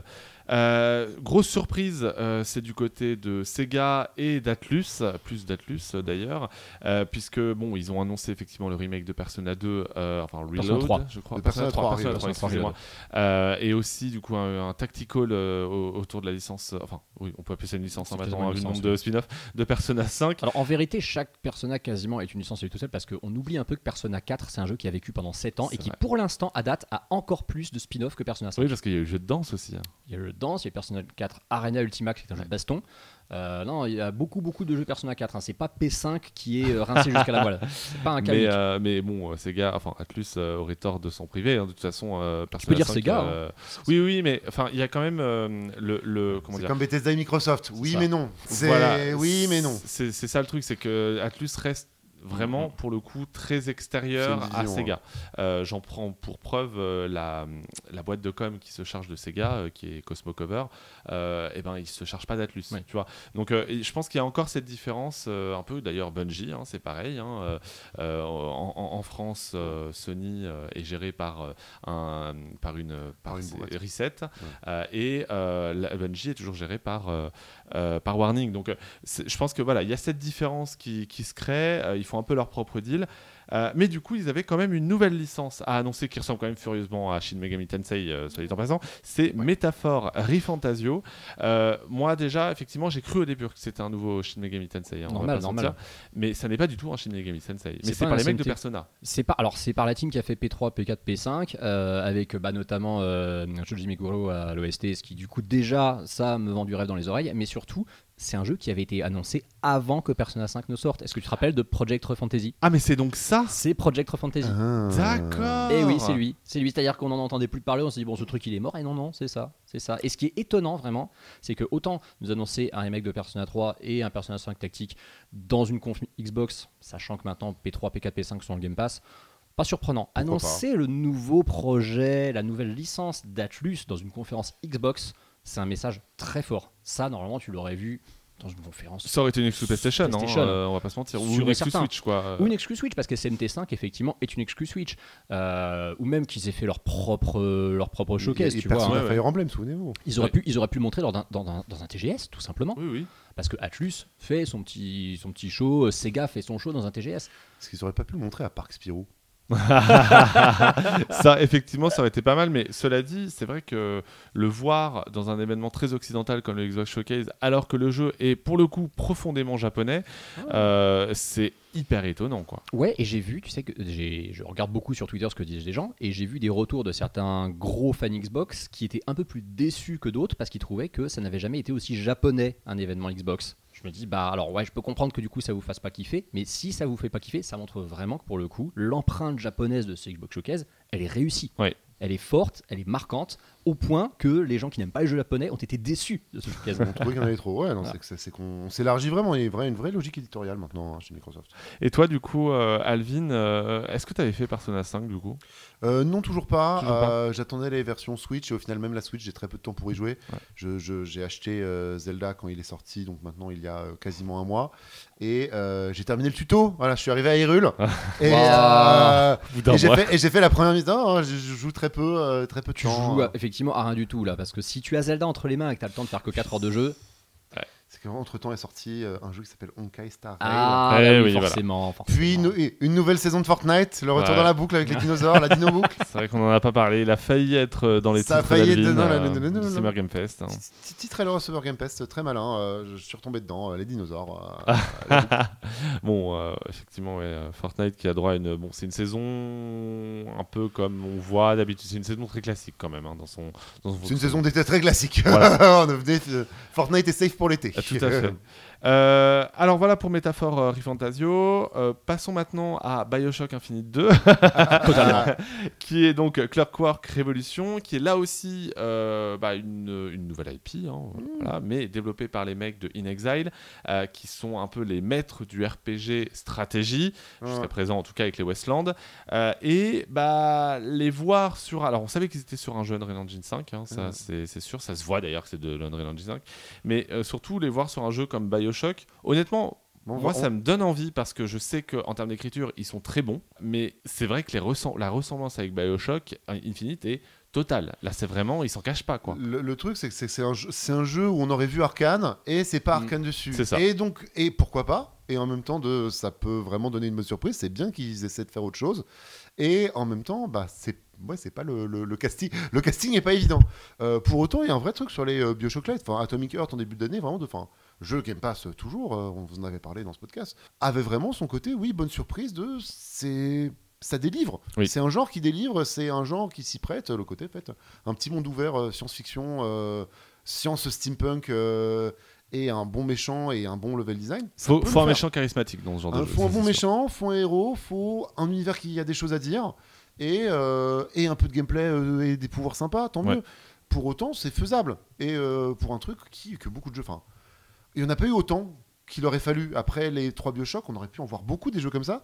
Et finalement, pas tant que ça, parce que, je sais pas, euh, Arkane se pétait la gueule dessus à chaque fois qu'il faisait Dishonored. Donc, euh, Après, il y a, y y un nouveau. euh, Enfin, Touquet a annoncé un nouveau Bioshock en développement. euh, officiellement, voilà, ouais. officiellement. Donc, Euh, euh, a- je pense que c'est aussi en préparation de ça. On- la hype qu'il y a eu autour, effectivement, de l'annonce d'un nouveau Bioshock a montré qu'il y avait une appétence du public pour ce genre de titre très Mm. scénarisé, euh, avec des pouvoirs, etc. Donc, euh, Atomic Heart, il a fait plus d'un million de ventes. voilà. Et le Game Pass. Et le Game Pass. Donc ça doit vraiment bien se faire. hein. ça, ça montre bien effectivement qu'il y a un public pour ça et donc ils ont totalement raison même si bon je, je pense pas que Clockwork euh, Revolution sera une révolution pour le coup en termes de gameplay.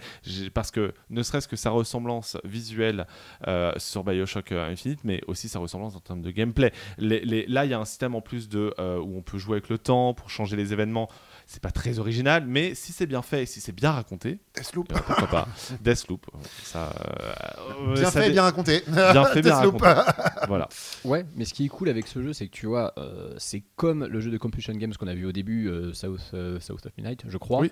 Euh, c'est une nouvelle IP dont on n'avait pas entendu parler, par un studio que Microsoft a racheté. La grosse différence, c'est que là, on a du gameplay. On a un trailer de gameplay complet. C'est le dernier trailer en plus qu'on voit chronologiquement dans ce Xbox Showcase. Et à ce moment-là, en concluant là-dessus, moi été satisfait. Je me suis dit, c'est une bonne manière de nous rappeler que oui, il y a aussi du gameplay, que oui, il y a des jeux qui sont vraiment prêts à être bientôt montrés. Que d'ailleurs, je crois qu'ils sont, bah, ils ont mis 2024 hein, pour ce jeu, il me semble. Alors, ils ont dit quand ce Non. serait prêt. Oui, c'est ce, en plus, c'est ça. Ça m'a marqué. Il y a une espèce de, de- de- à la fois de l'humour et de l'honnêteté là-dedans. C'est, ils vont pas nous dire euh, le jeu, ils vont pas se lancer sur un 2024 qui veut rien dire. Ils ça. vont pas ne pas mettre de date pour que ce soit encore un jeu qui n'a pas de date et qu'on pète un câble en disant ouais bon on va pas le voir en 2026. Ils ont cette honnêteté de dire bah écoutez on va pas se, se- se lancer de façon hasardeuse sur un créneau. Faites-nous confiance et ça sortira un jour. Et ça j'ai bien aimé. Moi, je vois bien le Shadow Drop hein, à la Hi-Fi Rush euh, sur ce, sur ce titre-là, euh, justement parce que. Après, ils ont fait la même phrase que The Outer Worlds 2, d'ailleurs, qui a brillé par, sa, par son absence, mais pour d'autres raisons. Euh, ils avaient dit, voilà, dès que ce serait prêt, euh, on, on le sortirait. Donc, euh, oui, je pense qu'on le verra pas avant l'an prochain. De toute façon, on connaît hein, la, la fin d'année, là, on sait, c'est euh, c'est Forza. euh, et Starfield, point. Mm. Donc euh, le, le, euh, le, le reste, ce sera 2024. Et c'est un des vrais avantages aussi qu'on est sur une nouvelle étape. Et avec cette histoire de Game Pass, et maintenant que ça y est, officiellement, le jeu digital a gagné dans toutes les configurations. Enfin, le jeu physique est vraiment minoritaire maintenant, quel que soit l'angle, quel que soit le pays dans lequel on prend. Euh, bah, c'est beaucoup moins important finalement de donner ce genre de date de sortie. Enfin, les dates de sortie qu'on donnait au moment de l'E3, faut pas oublier qu'à la base, c'est parce que euh, l'E3, c'était le rendez-vous de tous les employés GameStop de tous les États-Unis ça. qui venaient décider s'ils prenaient 10 ou 1000 Call of Duty pour leur magasin dans Ouais. l'Utah. Et euh, voilà, c'est le responsable, le responsable Wisconsin qui venait décider combien de boîtes de jeux il allait acheter pour la fin d'année. Maintenant qu'on n'a plus besoin de ça, euh, bah oui, effectivement, c'est plus simple pour tout le monde, c'est plus flexible, tu peux l'annoncer. Ou en Shadow Drop, où tu l'annonces euh, ce que font euh, Bethesda, tu l'annonces 2-3 mois avant parce que tu n'as pas besoin de plus. Et, euh, et tu t'arranges comme ça, c'est très bien. Autre jeu qui était attendu euh, de pied ferme et qui a été confirmé euh, peu de temps avant la- le, le showcase, c'est Evolved, euh, annoncé bah, en 2020, je crois dans mes souvenirs. Alors il avait été annoncé parmi les premiers jeux des studios rachetés. voilà. C'est ça. Donc euh, Evolved qui est un... Alors, c'est ça qui est marrant, c'est que ça n'est pas un The Elder Scrolls, même si ça en a la Grosse gueule. vibe. Ouais, ouais. Euh, en fait, ils ont expliqué que ça se rapprochait, que ce soit dans le ton ou dans le gameplay, d'un The Outer Worlds, euh, donc avec ce côté un peu décalé. C'est le même Euh, studio en même temps. Avec voilà, un humour grinçant, effectivement, c'est le même studio. Euh, Evolve, c'est un RPG, donc, euh, en vue à la première personne. A priori, on n'est pas certain qu'il y ait une troisième personne, même si je pense que ce sera le cas. hein. Euh, euh, on rappelle aussi que c'est par le studio de Fallout New Vegas. Voilà, Obsidian, hein, euh, et qui se déroule dans le même univers que Pillars of Eternity, qui jusqu'à présent était une série de 6 RPG. Euh, voilà, euh, je dois admettre que moi, ça m'avait à l'époque beaucoup hypé, parce que j'ai adoré Pillars of Eternity, le 1 et le 2 sont excellents, ils sont dans le Game Pass d'ailleurs, faites-les si vous ne les avez jamais fait.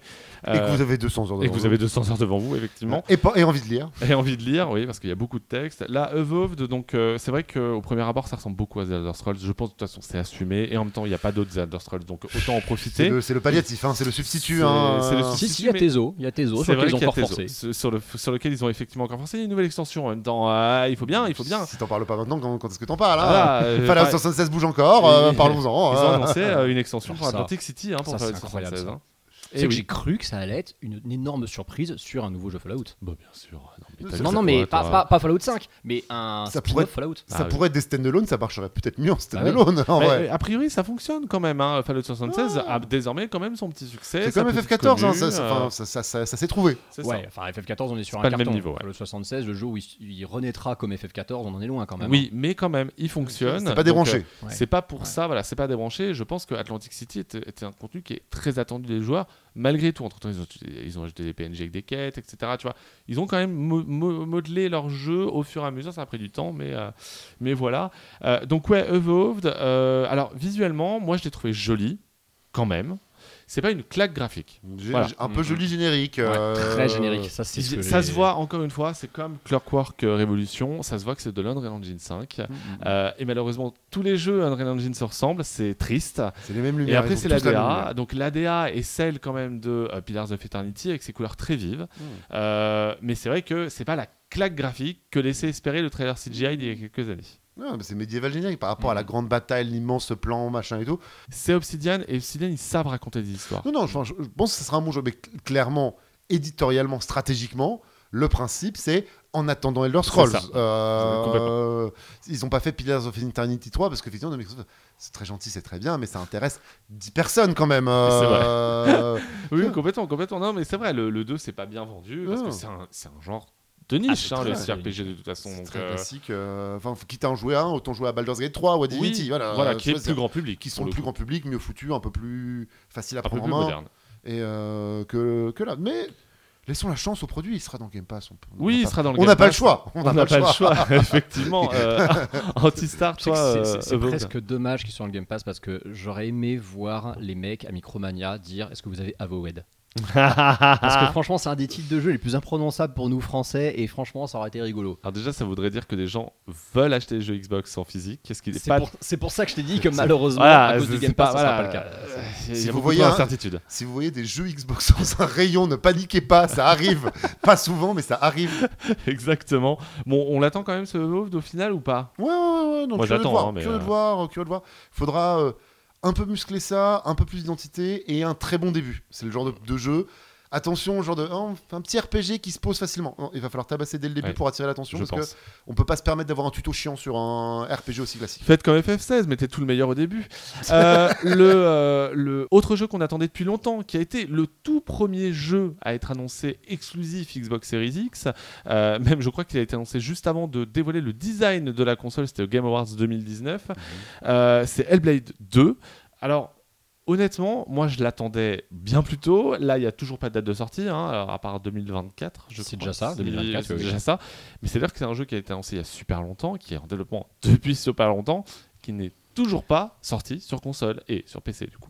Alors ouais, mais Hellblade 2, je le vois pour moi comme la plus grosse réponse de Microsoft à Sony sur le terrain des jeux d'action solo story-driven. Tu Avec- penses que c'est le The Last of Us cette- Microsoft le Horizon. Moi, c'est le horizon pour moi, mais j'ai cette impression quand je vois le, les cutscenes, quand ils insistent clairement sur le niveau de rendu des visages, et c'est vrai quand tu vois la gueule des visages des jeux depuis Ça, 3 oui. ans, euh, on a. enfin, Désolé hein, de passer pour un gros fanboy, mais The Last of Us 2 pour moi reste la dernière grosse claque graphique pour un jeu solo, alors que c'est un jeu qui tourne sur un hardware de 2013, et Ouais. pour moi on n'a toujours pas fait mieux en termes d'animation.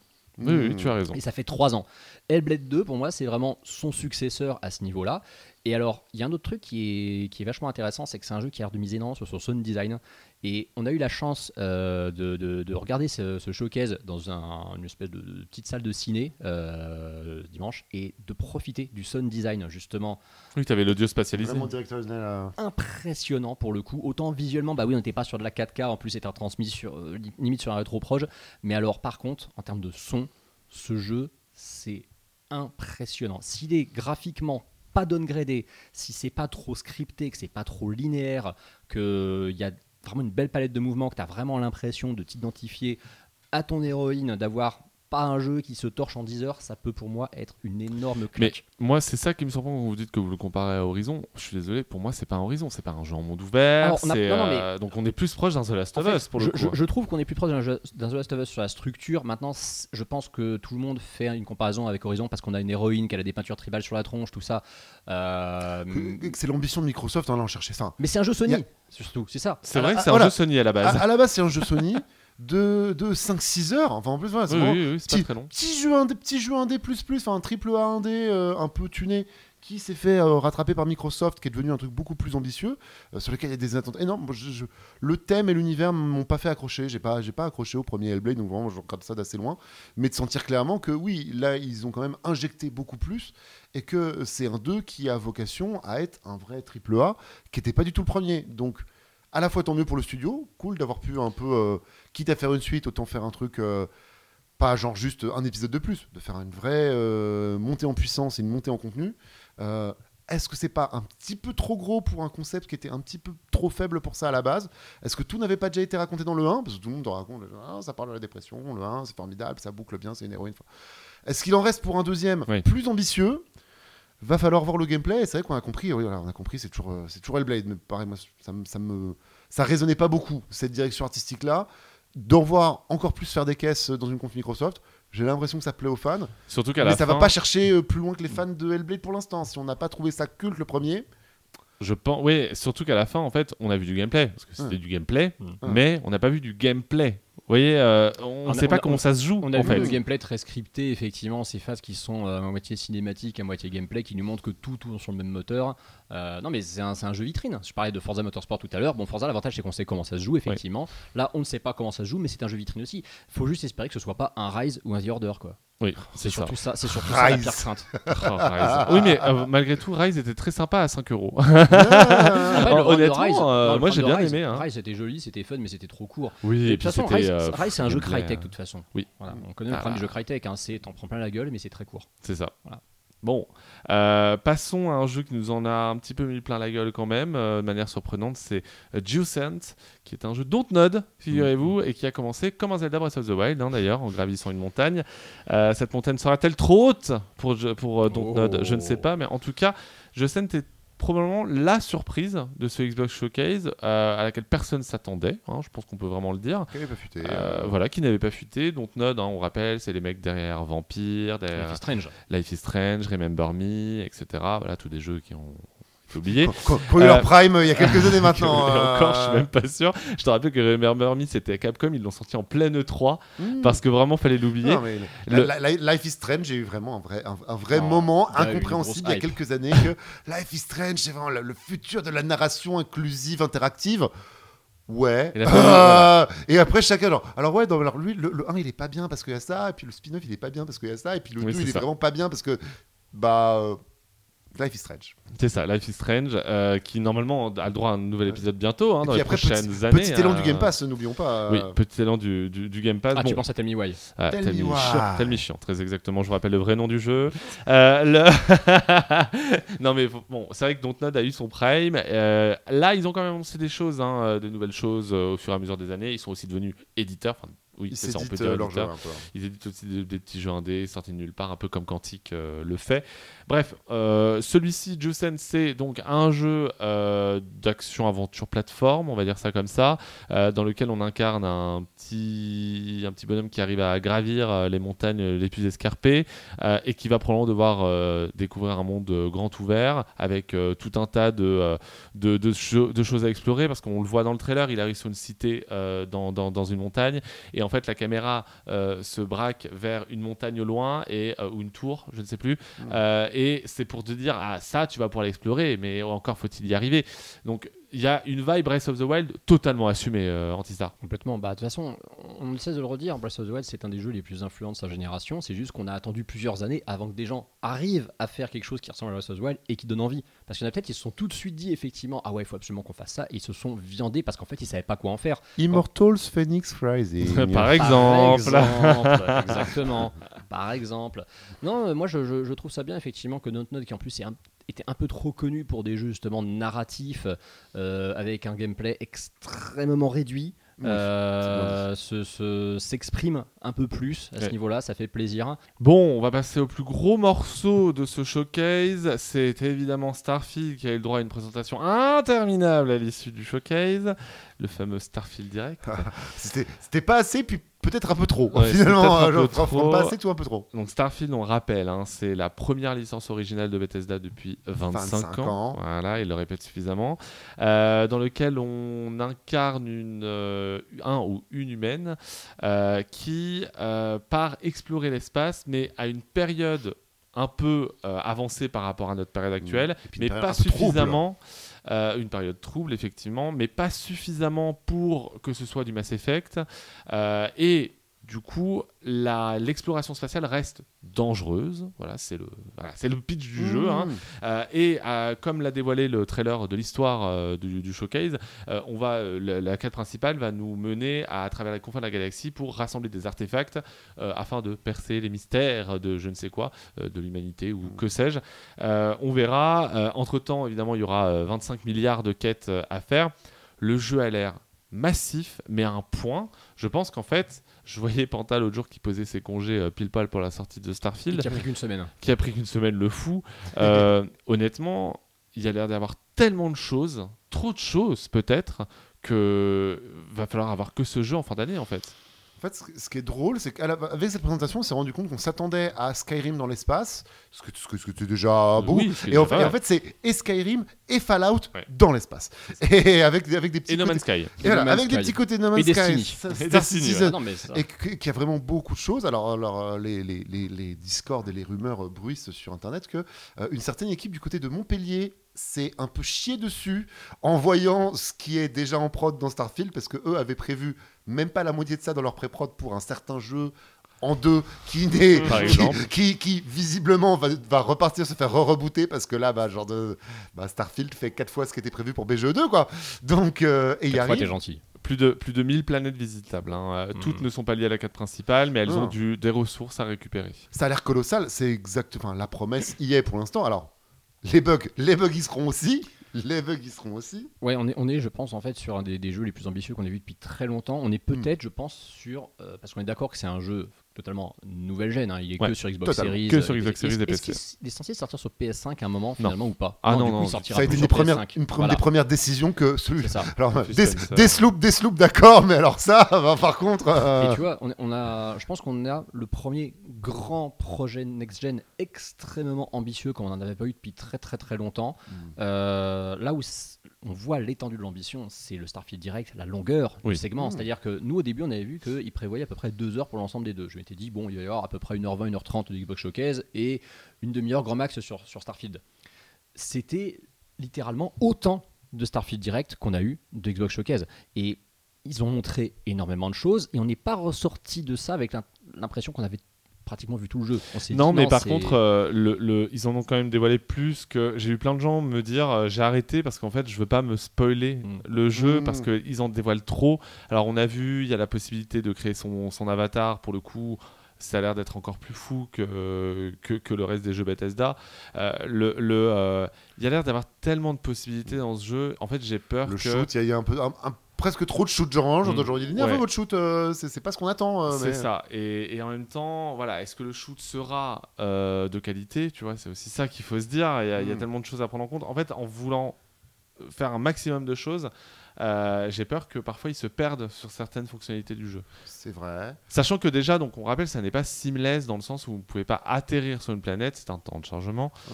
euh, caché probablement par une cinématique de décollage et d'atterrissage, mais il n'y a, il il pas ce côté seamless qu'on pourrait l'avoir dans un No Man's Sky par exemple. hein. Ouais, mais c'est pas un souci. Et puis après, faut pas oublier que c'est un jeu. euh, maintenant, euh, Bethesda de cette expérience-là, sur les jeux live service, c'est un jeu qui a vocation à avoir euh, voilà, un, un- un Fallout avec 6 extensions. euh, lui, Ah, mais il déjà- lui, il en aura déjà 10. Il a déjà des DLC annoncés, je crois que tu as un Season Pass qui est inclus dans le, dans le Tout à fait, ouais. Et euh, il y a le mode, il y a le modding aussi, hein, qui va sans doute être très utilisé. Et on rappelle d'ailleurs qu'en termes de graphisme, c'est le moteur maison de Bethesda euh, et qui a été amélioré pour l'occasion. Donc c'est toujours le même moteur que Skyrim et compagnie. hein. Que Fallout Euh, 76. que Fallout 76. Mais du coup, c'est une version améliorée. Euh, et ce qui est marrant, c'est que du coup, des gens se sont amusés à faire des comparos par rapport à la présentation de l'année dernière, avant que le jeu ne soit repoussé. Et il y a eu des vraies améliorations visuelles. Je pense à une, à une, une, une- une ville très usine euh, où en fait on voit des effets supplémentaires de fumée, mais aussi des décors, des morceaux de décors supplémentaires. Je pense que euh, Mmh. Ils ont comme pris le le- temps qu'il fallait. hein. ils ont sont- pris le temps qu'il fallait. Ils sont pas mis en retard pour rien. hein. Ça leur a pas fait plaisir de en retard. hein. C'est ça. Et en même temps, bah voilà, le revers de la médaille de ce gigantisme, c'est le 30 FPS. Est-ce que vous êtes déçu? C'est ce qui est bizarre, c'est que comme c'est un jeu qui est hybride où tu peux jouer soit à la première personne, soit à la troisième, j'ai envie de dire à la première perso- à la troisième personne, on s'en fout un peu. Surtout que c'est un jeu quand même où il y a quand même beaucoup d'exploration, j'ai envie de dire, donc c'est pas trop trop grave. Pour la partie vue FPS, je trouve que c'est dommage. Ils auraient peut-être pu trouver, en tout cas sur Series X quand même, euh, ils auraient peut-être pu trouver un compromis pour que le jeu soit à un meilleur framerate quand tu es en vue première personne. Un mode perf. euh, Oui, Voilà, en mode c'est ça, un perf, mode par perf. exemple, Ce que je trouve par contre surprenant, c'est que l'Xbox Series X est censée être la console la plus puissante du, du marché, en tout cas on suppose. Et euh, bah, le premier projet, comme j'ai dit, le premier projet aussi ambitieux de cette nouvelle gêne ne tournera pas à 60 FPS sur la machine, euh, La machine premium. Est-ce en plus, euh, Phil Spencer a déclaré que pour l'instant, ils n'envisageaient pas d'avoir une révision de la gamme Xbox Series, d'avoir un modèle pro entre guillemets. Oui, non, c'est trop tôt. Enfin, C'est trop tôt, C'est ouais. trop tôt, il n'y en a pas assez de vendus à un moment. Bah ouais, c'est ah. bah ouais, c'est trop, c'est trop tôt, mais on est quand même déjà. Alors certes, il y a eu du retard avec le Covid, mais on va déjà être à 3 ans de cette gêne. C'est le premier jeu de cette ambition qu'on a sur cette génération, et il va déjà être un peu trop juste pour la machine. Ouais, mais le tour d'effet, je, vois- je pense, je pense s'il le compense par beaucoup d'effets, par beaucoup de design, ce qui va être le cas, et par le rythme du jeu. Enfin, Mm. Là, là aussi, euh, enfin, ça reste un RPG, tu vois. C'est pas. Après, c'est un c'est faux- pas une fin en soi, hein, 60 FPS. Pour un C'est jeu pas qui une est pas un jeu, c'est pas un jeu de caisse. C'est ça, et puis n'oublions pas que ça reste quand même un faux problème parce qu'il y a quand même beaucoup de gens aussi qui s'en tapent complet. hein. Eux, ce qu'ils veulent, c'est vivre une belle aventure, c'est un truc immersif, c'est effectivement prendre leur Ils veulent de la pour ça. 4K. Si, si veulent c'est de le la prix, 4K. si c'est le prix pour Oui, que voilà. le jeu plante pas trop souvent, je, je- je découvre ce que c'est les surchauffes. Mon laptop gamer commence Ouais. à découvrir les 30, 30 degrés à Paris et je commence à voir genre ah le laptop qui s'est arrêté parce qu'il a chaud. Bah enfin c'est beaucoup de plantage. Si tu t'es- Enfin pour un jeu qui va être difficile techniquement. De s'épargner ça, vraiment, ils ont, ils ont pas besoin. En plus que toutes les reviews disent né, le framerate il est pas constant. Que, vaut mieux que tu es en bas de test. Ah, c'est dommage, il est limité à 30 que d'avoir tous tes tests qui te défoncent parce que le framerate fait du 20 à 60 euh, en constant. Et à côté, donc euh, sur Steam, euh, il est indiqué que pour la version PC, il faudra un SSD obligatoire, ce qui n'est pas étonnant en soi, puisque je pense que pour passer d'une planète à l'espace euh, et inversement, faut que le temps de chargement soit le, moins, le plus rapide possible, euh, voilà, qu'il soit quasiment euh, Ah, parce que sinon ton immersion elle est pétée. hein. Voilà, Ça fait c'est- 6-7 ans que ça existe, on peut commencer à le demander. Enfin, c'est- pas déconnant Et après, de je le me dis, faire devenir standard. Euh, Si ton PC fait tourner Starfield, t'as un SSD normalement si t'es Oui, jour, oui, bien euh, sûr. Et après, je me dis aussi que c'est peut-être le deuxième jeu qui aura enfin le Direct Storage, puisque Forspoken en est le premier. Hmm. Et à côté, euh, bon, voilà, avec le succès qu'on lui connaît, mais n'empêche que c'est le premier jeu qui utilise le Direct Storage, qui est une des fonctionnalités de Windows 11, euh, qui en gros réduit encore davantage les temps de chargement euh, pour que ce soit quasiment imperceptible. Donc je pense que Starfield pourrait aussi en bénéficier. Il faudra voir, j'ai pas tous les détails techniques et on les aura sans doute pas avant quelques semaines. Et Quel dommage pour le SSD magique de la PS5 du coup. quel dommage pour le SSD magique, effectivement. Le, le, euh, Fallait voir la, la, la moue de Sylvain à ce moment-là. euh, c'est vrai que maintenant vous pouvez profiter de ça. Vous voyez que ça a du Ouais. bon d'être en physique. Bon, il fait chaud, mais ça a du bon. En tout cas, pour en terminer un peu avec Starfield, euh, vous, est-ce que ça vous a hypé? Est-ce que vous serez vraiment au rendez-vous le euh, 7 septembre, je crois Six. Euh, Oui. 6 septembre. oui, oui, oui, mais euh, Antistar le rappelait à raison. euh, par contre, ouais, on commence à voir la, les- le, le deuxième étage du Game Pass. C'est genre de oui, oui, alors ton jeu est dans Game Pass, mais paye 40 euros de plus et il sera deux jours avant dans ton Game Pass. 5. Ben ouais, ça, ça- ça dépend. Si c'est pour Forza, c'est deux. Si c'est pour enfin, Oui. voilà, on commence par contre. on- la banane, euh, on- on- la banane chez un autre cœur. Nous la voyons, la banane, euh, messieurs de Microsoft. Nous ne euh, sommes pas dupes. Nous ne sommes pas dupes, ce côté. Genre, de, oui, oui, c'est 9 euros par mois. 9 euros par mois, mais les VIP, euh, il y a toujours euh, le pass VIP à côté de ton Game Pass. Euh, dommage pour ça. Pour autant, je pense pas, je pense pas payer euh, le truc d'avance. Je regarderai euh, les streams. Je regarderai euh, MV en stream. Ah non, moi complètement, je le prends dans ce Game Pass. hein. Voilà. Je... Voilà, enfin, J'a- J'attends la sortie officielle, je prends pas le pass VIP, je regarde les gens taper les premiers bugs, voir les premiers tutos sortir un peu partout en disant alors attention, ça ça bug, ça ça faites pas ça ça bug, faites ce build là, il marche bien.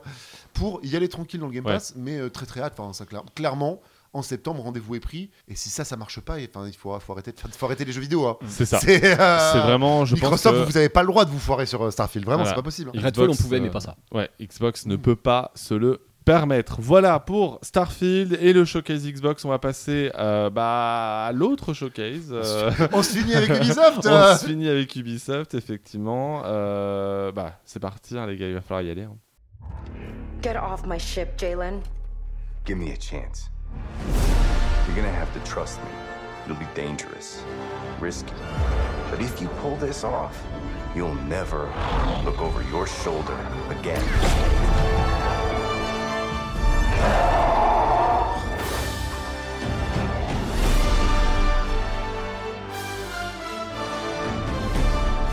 The underworld shows no mercy. It's a big galaxy out there. and I'm gonna risk it all.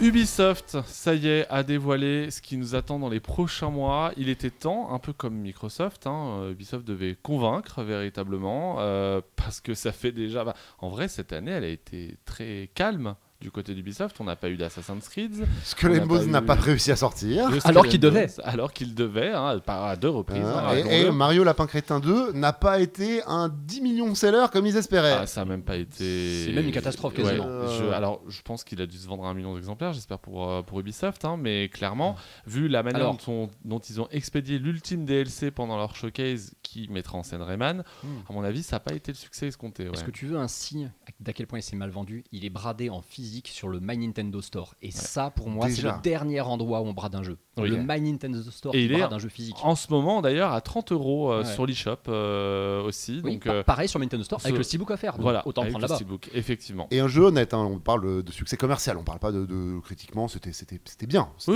c'est un Ah, bon oui, jeu. c'est un hein, bon jeu. C'est un bon jeu, même si euh, il y a des choix de gameplay qui ont été euh, un peu critiqués euh, par les joueurs euh, du premier épisode.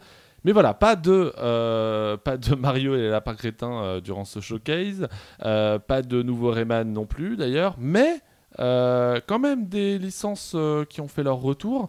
Bon, avant de parler de ça, pas Splinter Cell.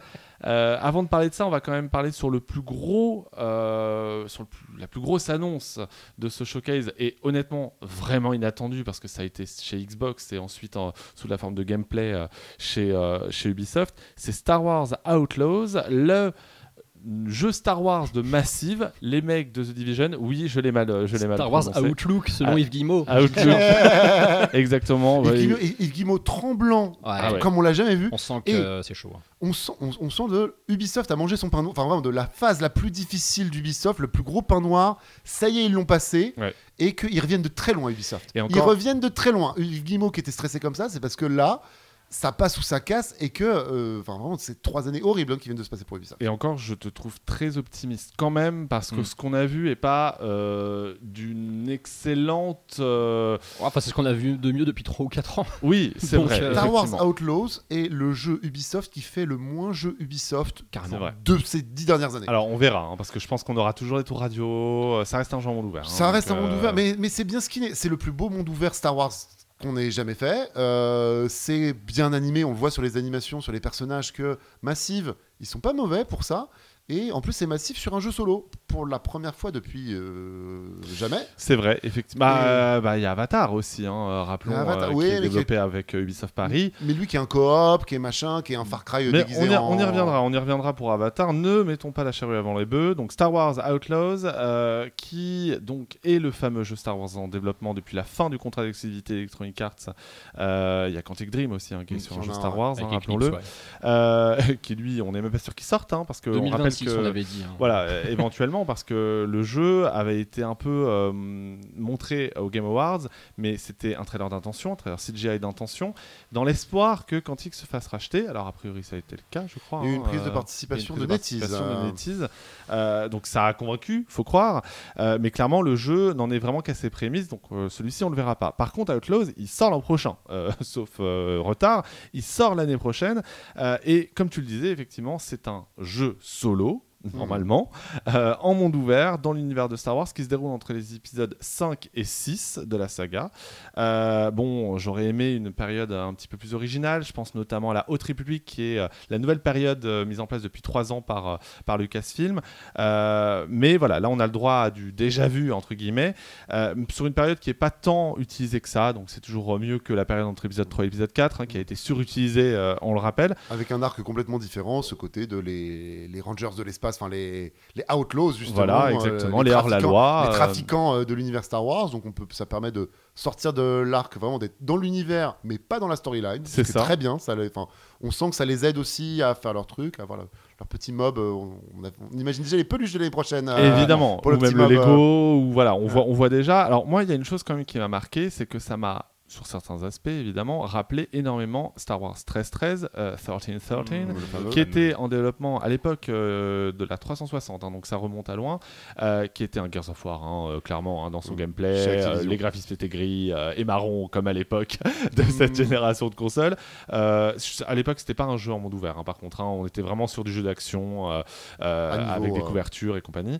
Euh, mais ça m'a rappelé quand même pas mal ça, de par son ambiance. Euh, vous, est-ce que ça vous avez fait le même effet ou pas du tout, Alvin C'est pas à ça que j'ai pensé. Moi, je, moi, je, je t'ai dit, je pense que j'ai pensé plus à, à une vibe Kotor, à une vibe quand même de.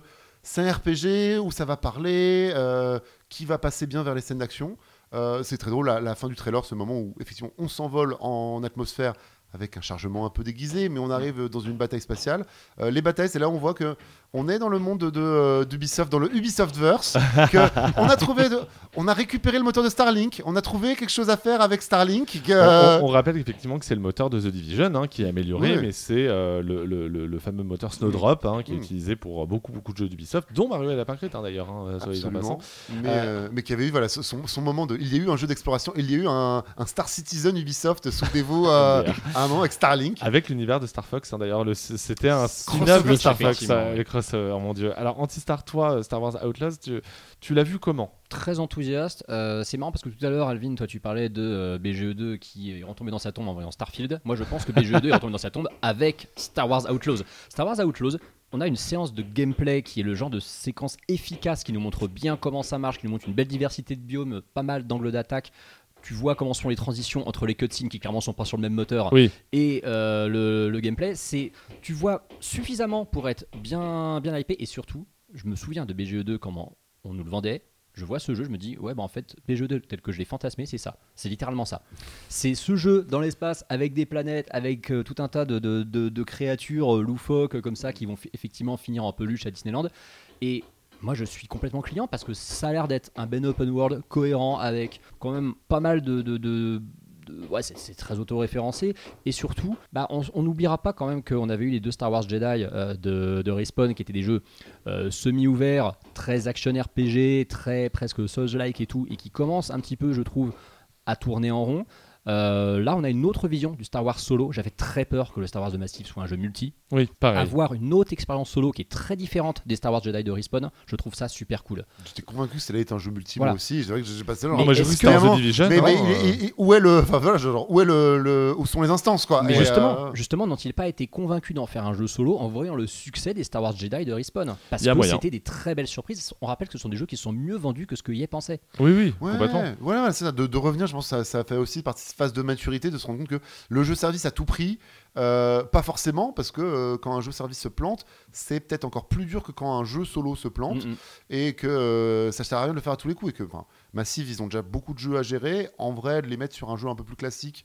Euh, ça passerait bien. Massive, c'est un des studios d'Ubisoft qui a le mieux résisté aux difficultés ces dernières années. Il n'y a pas eu de fuite des cerveaux, il n'y a pas eu de fuite des seniors chez, Ubis- chez euh, Ubimassive, comme il y a eu dans d'autres studios. Montréal, il y a eu une vraie fuite des cerveaux qui a été un vrai problème pour les prods euh, à un moment. Là, on sent que Massive, bah, c'est peut-être voilà, c'est le respawn de Ubisoft maintenant. C'est Ouais. possible. Euh, c'est le studio qui est LC qui va bien, qui délivre et, euh, et ça se voit. Enfin, en Et qui se fait quand même aider euh, par Ubisoft euh, Paris. Supporté, bien sûr. J'ai une petite pensée pour euh, Warren, euh, qui était un de nos collègues euh, à Mm, Webedia euh, et qui est désormais boss chez Ubisoft Paris sur Star Wars, justement.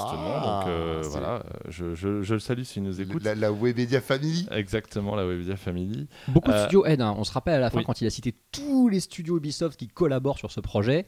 Euh, on sent qu'il était fier d'énumérer les villes. hein. Mais c'est assez marrant de voir euh, à quel point, en fait, euh, un peu comme bah, DICE et BioWare ou Electronic Arts maintenant se reposent sur Respawn, qui est un peu leur poule aux odeurs désormais.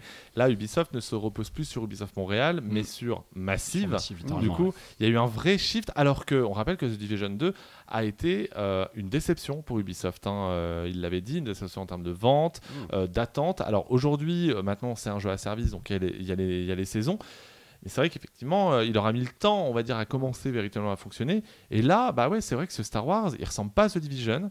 Euh, on est sur une marque qui se vend quoi qu'il arrive Qui est forte, quoi. Ouais, voilà, ouais. qui est très très forte. Euh, ça se déroule dans l'univers officiel. Hmm. Voilà, rappelons-le aussi. Euh, Est-ce que du coup il y aura des synergies? Euh, Moi j'ai juste peur qu'il y ait un peu trop de fanservice parce que ça se déroule quand même entre deux épisodes un peu cultes. Et parce que c'est Star Wars, tout Et parce que c'est Star Wars, évidemment. Ah, tu, tu peux faire du DLC. Enfin, si ça marche bien, tu peux faire du DLC euh, infini. tu peux en faire un par an. oui, voilà. Avec des persos, avec des nouveaux persos, avec des anciens persos. Enfin, tu peux. C'est Star Wars. Ça, c'est J'ai- vraiment. J'espère aussi que ce sera un peu l'ambassadeur de ce- du nouveau monde ouvert d'Ubisoft. Oui. Vous voyez? Oui. Euh, Mhm. C'est pour ça que je me dis, bon, il y aura toujours des tours radio. Bon, Mhm. dans, dans Tears of the Kingdom, Oui. pour Zelda, il y a toujours des tours radio hein, euh, à la fin. Donc euh, on- ça, on n'en sort pas. Je pense que de toute façon, c'est un impondérable du, du genre monde ouvert. Mais euh, il faut savoir aussi le remanier. Et à mon avis, euh, compte tenu de l'Assassin's Creed dont on parlera juste après, euh, bah, ça, on a l'impression qu'il risque un peu plus de choses. Ouais, et puis de, de raconter des choses. Je pense qu'ils sont aussi un peu rendus compte que le côté de tu vas avoir un grand univers à explorer où tu pourras faire tout ce que tu veux. Non, pas tout ce que tu veux du tout, MDR, mais, mais que c'est la promesse ne suffit plus et qu'il faut ou de l'identité euh, artistique ou de l'identité dans l'histoire qui est racontée. Et c'est ce que tu disais, oui, voilà, je pense qu'on on- passons, euh, passons à la suite euh, des jeux Ubisoft, mais il y a eu un focus là-dessus sur le fait que, ok, ce que tu ne peux plus donner par la, la foisonnance de ton open world, tu dois l'avoir en identité. Parce que les open world, maintenant, voilà, on, a, on a passé un cap. euh, Assassin's Creed Odyssey était le, le, Le le prime, paroxysme, euh, le paroxysme de ça, et le côté genre de ah ouais, non, c'est pas un- c'est la foire à l'honnêtif. J'ai- J'ai essayé pour la première fois Assassin's Creed Odyssey quand j'étais en Malaisie.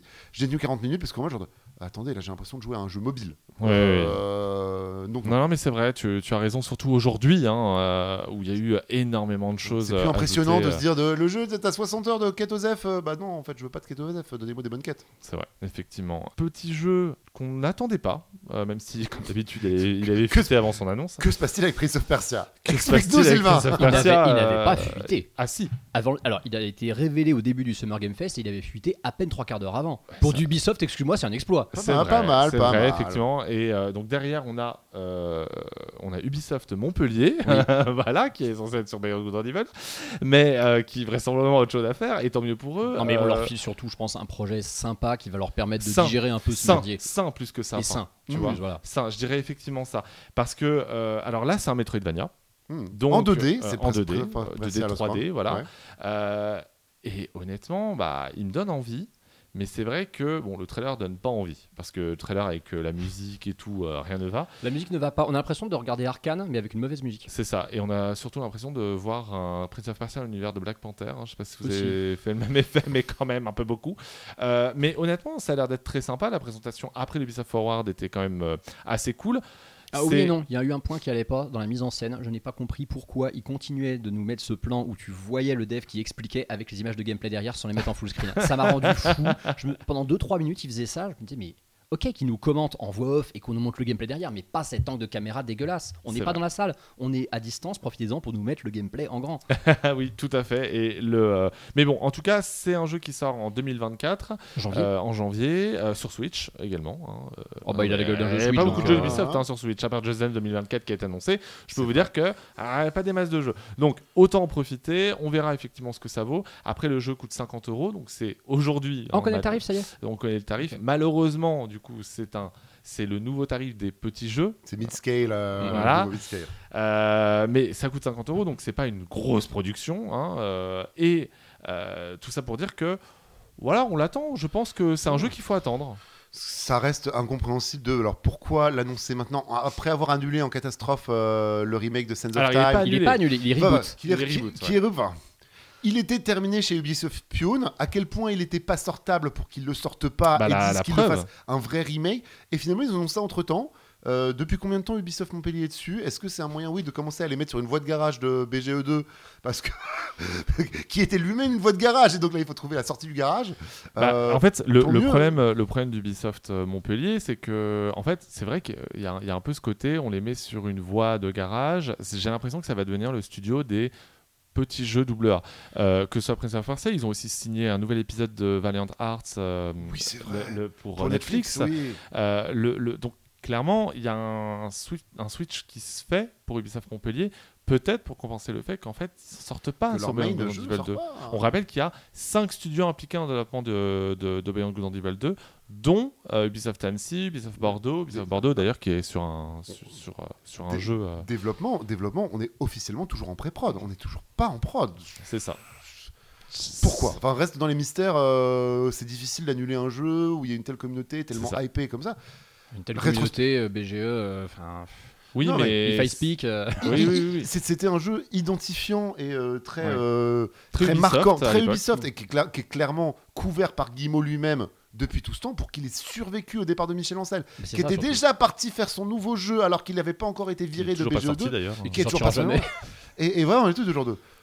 Au moment du départ de Michel Ancel, il y avait une occasion de le débrancher. Il aurait fait sens de le débrancher. Ça n'a pas été le cas. Ça ne l'est toujours pas et c'est invendable ni au public ni aux investisseurs. Les investisseurs d'Ubisoft, Ubisoft est au plus bas en bourse depuis 5 ans. Euh, vra- vraiment, de toute l'époque du raid de Bolloré est très loin maintenant. Euh, c'est pas rassurant. Le marché serait soulagé qu'ils annoncent de débrancher BGE2. C'est toujours pas le cas. Officiellement, ils veulent pas. Ça n'a aucun sens. Ça n'a aucun sens BGE2. Courage à tous les Montpellieros. hein, vraiment, c'est pas vous. Hein, euh, c'est Complètement. c'est votre poste. hein. Ah oui, Vraiment, non, mais ils ont, ils ont montré qu'à Montpellier, il y avait, il y avait de, de, de la créativité. Voilà, on sait, Voilà. ils savent Ah bah faire oui. des jeux. Enfin, si on les laissait faire, ils sauraient faire des jeux. Bah, c'est eux qui euh, ont fait, qui ont fait Rayman Origins et Legends. hein. C'est ça. Mmh. Donc, La créativité, euh, tu la vois avec eux. hein. Tout à fait. Euh, alors, on a aussi eu de- une partie un peu petite annonce. hein. On a eu X Defiant euh, qui, a, qui a été de Petit retour. jeu indé.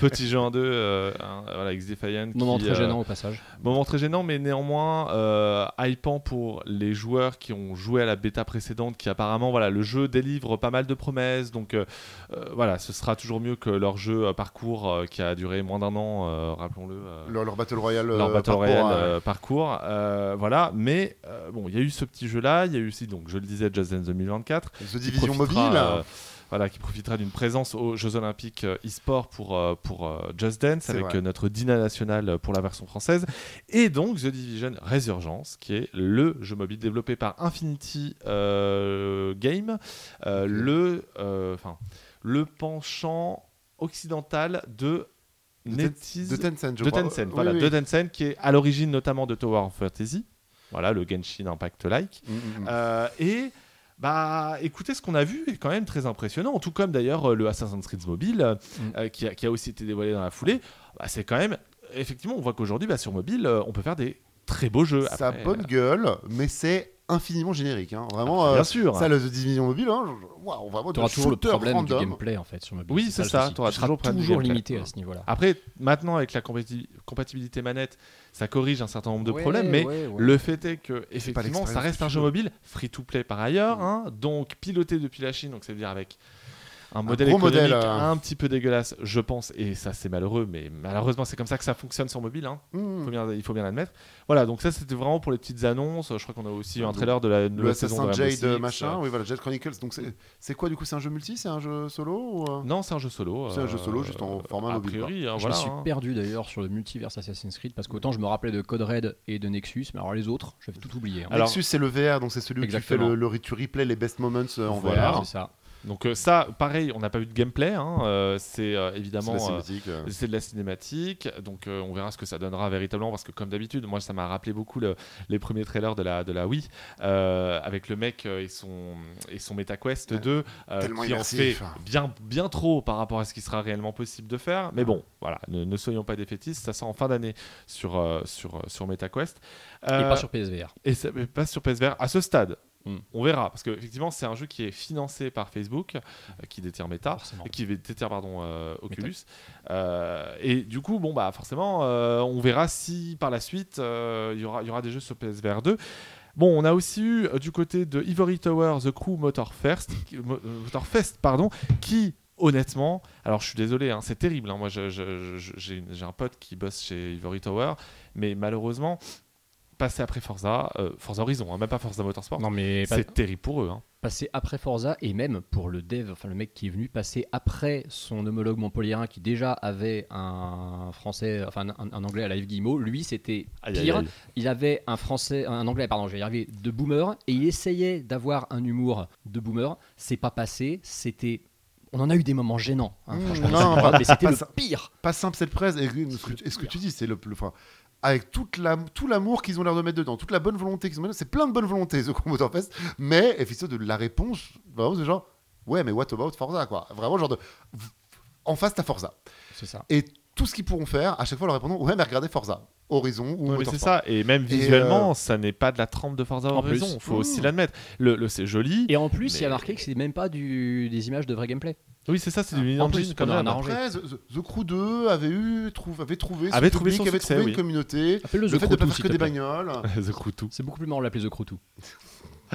Non mais clairement, effectivement, je te rejoins Alvin, c'est qu'il y a ce côté, euh, enfin ça, c'est vraiment le, le, le, le- Forza du pauvre. C'est vraiment terrible à dire. hein. Vraiment, j'ai beaucoup de respect pour Ivory Tower qui a quand même réussi Ouais. des choses, euh, alors pas- qu'ils reviennent de loin. C'est hein, pas euh. du tout le même voilà, c'est c'est Mm. pas du tout le même budget, c'est pas du tout les mêmes ambitions. Non mais, mais, ça souffre la comparaison. c'est ça. Tu peux pas, tu peux pas ignorer le fait que ça, ça ressemble, à, ouais, ça ressemble à la fin de PS4 quoi. Euh, Ça ressemble pas à de la PS5. euh. Exactement. Et le truc, c'est qu'en plus de ça, bah, c'est un jeu à service, beaucoup plus que Forza Horizon. Donc, il y a un système de saison. Là, on en est à la huitième saison, je crois, sur le The Crew 2. Euh, donc, euh, il y, a- il y a un côté vraiment, je pense que il va se passer.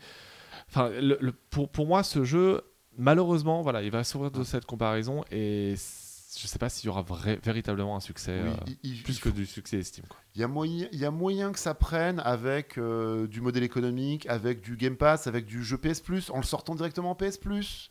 Truc comme ça. oui, Faut- voilà. faut- faudra être un peu agressif pour euh, le sortir. Parce En que cas, là, euh, en l'état, euh, c'est difficile, c'est juste Et moins bien t'auras- auras juste une grosse campagne d'influence et c'est tout. Je pense aussi, et puis en attendant, on l'a pas vu ni chez Xbox ni chez PlayStation, donc c'est à dire qu'ils en ont pas voulu. Allez, passons à Skull and Bones, euh, les, les amis. Ah, je trouve qu'on n'en avait pas assez parlé ces derniers mois, donc c'est l'occasion. Skull and Bones qui devait sortir au mois de février, qui devait sortir l'année dernière, qui devait sortir je ne sais plus quand, bref. en 2019. Qui a sorti un single. Et qui a sorti un single. euh, Excuse-moi, c'est probablement le meilleur truc qu'on a vu de Skull and Bones et qu'on ne verra jamais de Skull and Bones. c'est ça. C'était sympa. euh, toujours pas de date de sortie. Euh, Une qui- bêta une en bêta, fin août. Qui n'a pas encore. sorti. Si, si, fin août, fin août, si, du 25 fin au août, 28. Voilà. Euh, En pleine Gamescom, quand personne n'en a à foutre de jouer une bêta. C'est terrible, mais alors, on sait hein, l'histoire de Skull and Bones, c'est que le jeu, quand il a été annoncé à la base, déjà avant même qu'il ait été annoncé, ça devait être un simple, euh, un simple spin-off d'Assassin's Creed 4. Euh, et au final, bon, bah, ils en ont fait un jeu. Euh, mais en fait, à la fin, ils en ont fait un vrai jeu à service, machin.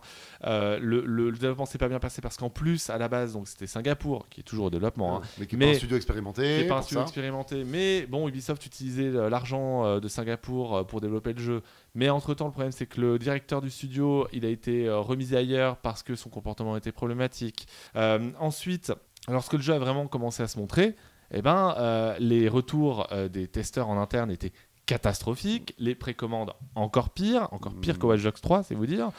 Le, le- le- qui avait pourtant déjà un concept. Euh, là, clairement, il a été repoussé parce que ça n'allait pas. Vraiment, les tests internes étaient vraiment, je- ça j'en sais de sources sûres. Le jeu n'était pas sortable en l'état. Les gens ne comprenaient pas déjà ce qu'il fallait faire et surtout, ils n'arrivaient pas à trouver du fun dans le jeu. Ce qui est quand même un vrai problème, je veux dire. Sachant qu'à la base, on part de Assassin's Creed 4 qui avait été applaudi pour ses combats de bateaux. Ou vraiment, enfin, le principe, c'était les bateaux de Assassin's Creed 4, le jeu, Voilà. avec un thème pirate. Et, et ils en ont rien fait. Donc, euh, Et donc là, 5 ans après sa sortie, euh, après son annonce, pardon, euh, voire même plus, Six ans. 6 ans, E3 2017. Euh, Le même que BGE2. terrible. Les deux étaient annoncés dans le même E3. Ah, on Avec a- Mario Lapin Crétin. On a eu plus de choses de Skull and Bones, hein, cela dit, mais. Euh, eh ben, on a comme simple phare dans la nuit euh, une date de bêta fermée, qui plus est d'ailleurs. Enfin, euh, sérieux, là, Personne ça, là, ça devient. Personne devient va vouloir l'ouvrir. Mais je trouve qu'on est sur le jeu symbole de ce qu'est Ubisoft depuis 5-6 ans. C'est une synthèse de tout ce qui est arrivé de, de foireux à Ubisoft, aussi bien en termes de développement que de management, que euh, de, de, de- choix. critiques, que de choix. Je pense que Skull and Bones, c'est littéralement Ubisoft The Game hein, euh, 2017-2023. Ah, mais oui, complètement. Mais en fait, le problème, c'est que chez Ubisoft, il y, a eu, il y a eu aussi des gros coups de chance, des euh, The Crew qui a mieux, tu vois, des concepts un peu pétés qui ont mieux marché que prévu. On en parlait avant. The Crew, le premier The Crew a très bien Just marché. Dance. Just Dance, Euh, le Ghost Recon euh, Wildlands à l'époque, alors pas sa suite, mais vraiment, enfin, de, de sources pareilles de, de- de gens qui étaient dans le développement, qui m'expliquaient de, rien ne faisait sens. La map était développée d'un côté, le gameplay était développé de l'autre, et à la fin ils ont assemblé, et au moment du test, surprise, ça marchait pas trop mal, et les gens se sont éclatés. Et Les le gens truc a kiffaient, fait 10 ouais. millions. Donc je pense que c'était le même plan pour Skull and Bones que on va prendre un peu tous les studios vont un peu machin, et une fois qu'on shake ensemble. Ça marche. Et là, panique, ça ne marche C'est pas. c'est comme, les, comme la cuisine. c'est- ça peut- C'est pas, c'est pas une très bonne recette, ça marche certaines fois et ça marche pas du tout d'autres. Ça me fait penser à la cuisine dans Breath of the Wild quand tu effectivement tu secoues n'importe quoi. Parfois, tu as un plat exceptionnel et puis Ouais. parfois tu tombes sur le plat douteux. Et. Skull and Bones, c'est le plat douteux? Ça a, ça complètement marché comme ça ces derniers temps chez Ubi ou sous. euh, Mais en qui dehors de rapporte quand même quelques cœurs, hein, le plat d'août. Ouais, il rapporte quelques cœurs, mais bon, il va pas. Le problème, c'est que le cœur, il peut te sauver dans Breath of the Wild. le peu de thunes que ça va rapporter euh, à Ubisoft euh, Singapour, ça. ça. va pas les sauver. hein. Bon, Skull and Bones, euh, hein, on en a parlé, ça y est. On en a parlé déjà bon, beaucoup. On va adorer le détester. C'est le jeu, enfin, enfin, c'est- c'est le, le- le jeu de fin d'année qu'on va adorer voir se cracher. Vraiment. Si, ça, en fin d'année. euh, Je sais pas si on va là, adorer. là, le planning est quand même très complet en fin d'année hein, chez Ubisoft. mais hein. justement, mais c'est le Il y a meilleur moins moment. besoin. Ouais, c'est vrai, il y a moins besoin. Non mais à la base, je te rappelle que ce jeu était censé sortir le même jour que God of War et j'étais convaincu qu'il l'avait fait exprès pour que personne n'en parle et qu'il se noie facilement dans, dans, dans l'indifférence la plus totale. Mmh. Ça devait être le premier jeu à 80 euros d'Ubisoft. C'est vrai. Rappelons-le. hein. Pour au final que Avatar sorte à 70. euh, à 70. Voilà, bon, parlons bah, justement, parlons d'Avatar. Voilà. De, de- de euh, Far Cry. impressionnant. Euh, Far Cry. De Far Cry Avatar, ouais. Le, le- alors, je sais pas si, vous avez- si ça vous a fait le même effet, et j'ai peur de passer pour un énorme blasé, parce que moi, j'ai. Oh, pas avec nous, t'inquiète.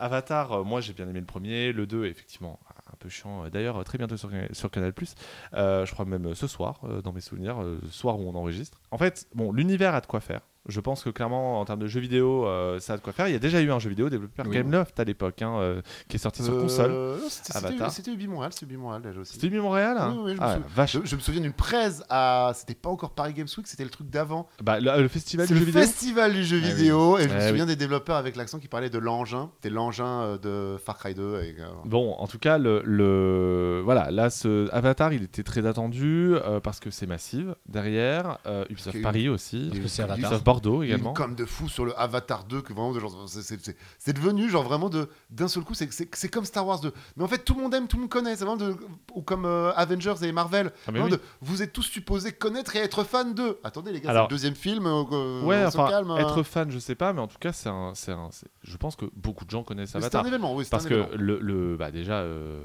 le nouveau a dépassé les 2 milliards de dollars au box-office mondial. Enfin, c'est un- c'est- ça reste une licence effectivement qui compte. Il y a, il y a- il y a un land euh, à, Disneyland, à Disneyland aux États-Unis. Donc euh, ça montre bien. Enfin, je pense que cette licence, elle a réussi effectivement à s'inscrire dans la pop culture. Ça, ça me Après- dépasse toujours autant. Pour ce qui ne sont que les Oui. cinquième et sixième meilleurs films de son réalisateur. Effectivement. tu veux nous donner son classement des films euh, de Ah, non, non, Cameron, non, non, non, non. Après, Terminator 2, durer trois plombs. Titanic, Abyss et Alien Ah, 2. Voilà. voilà. bon.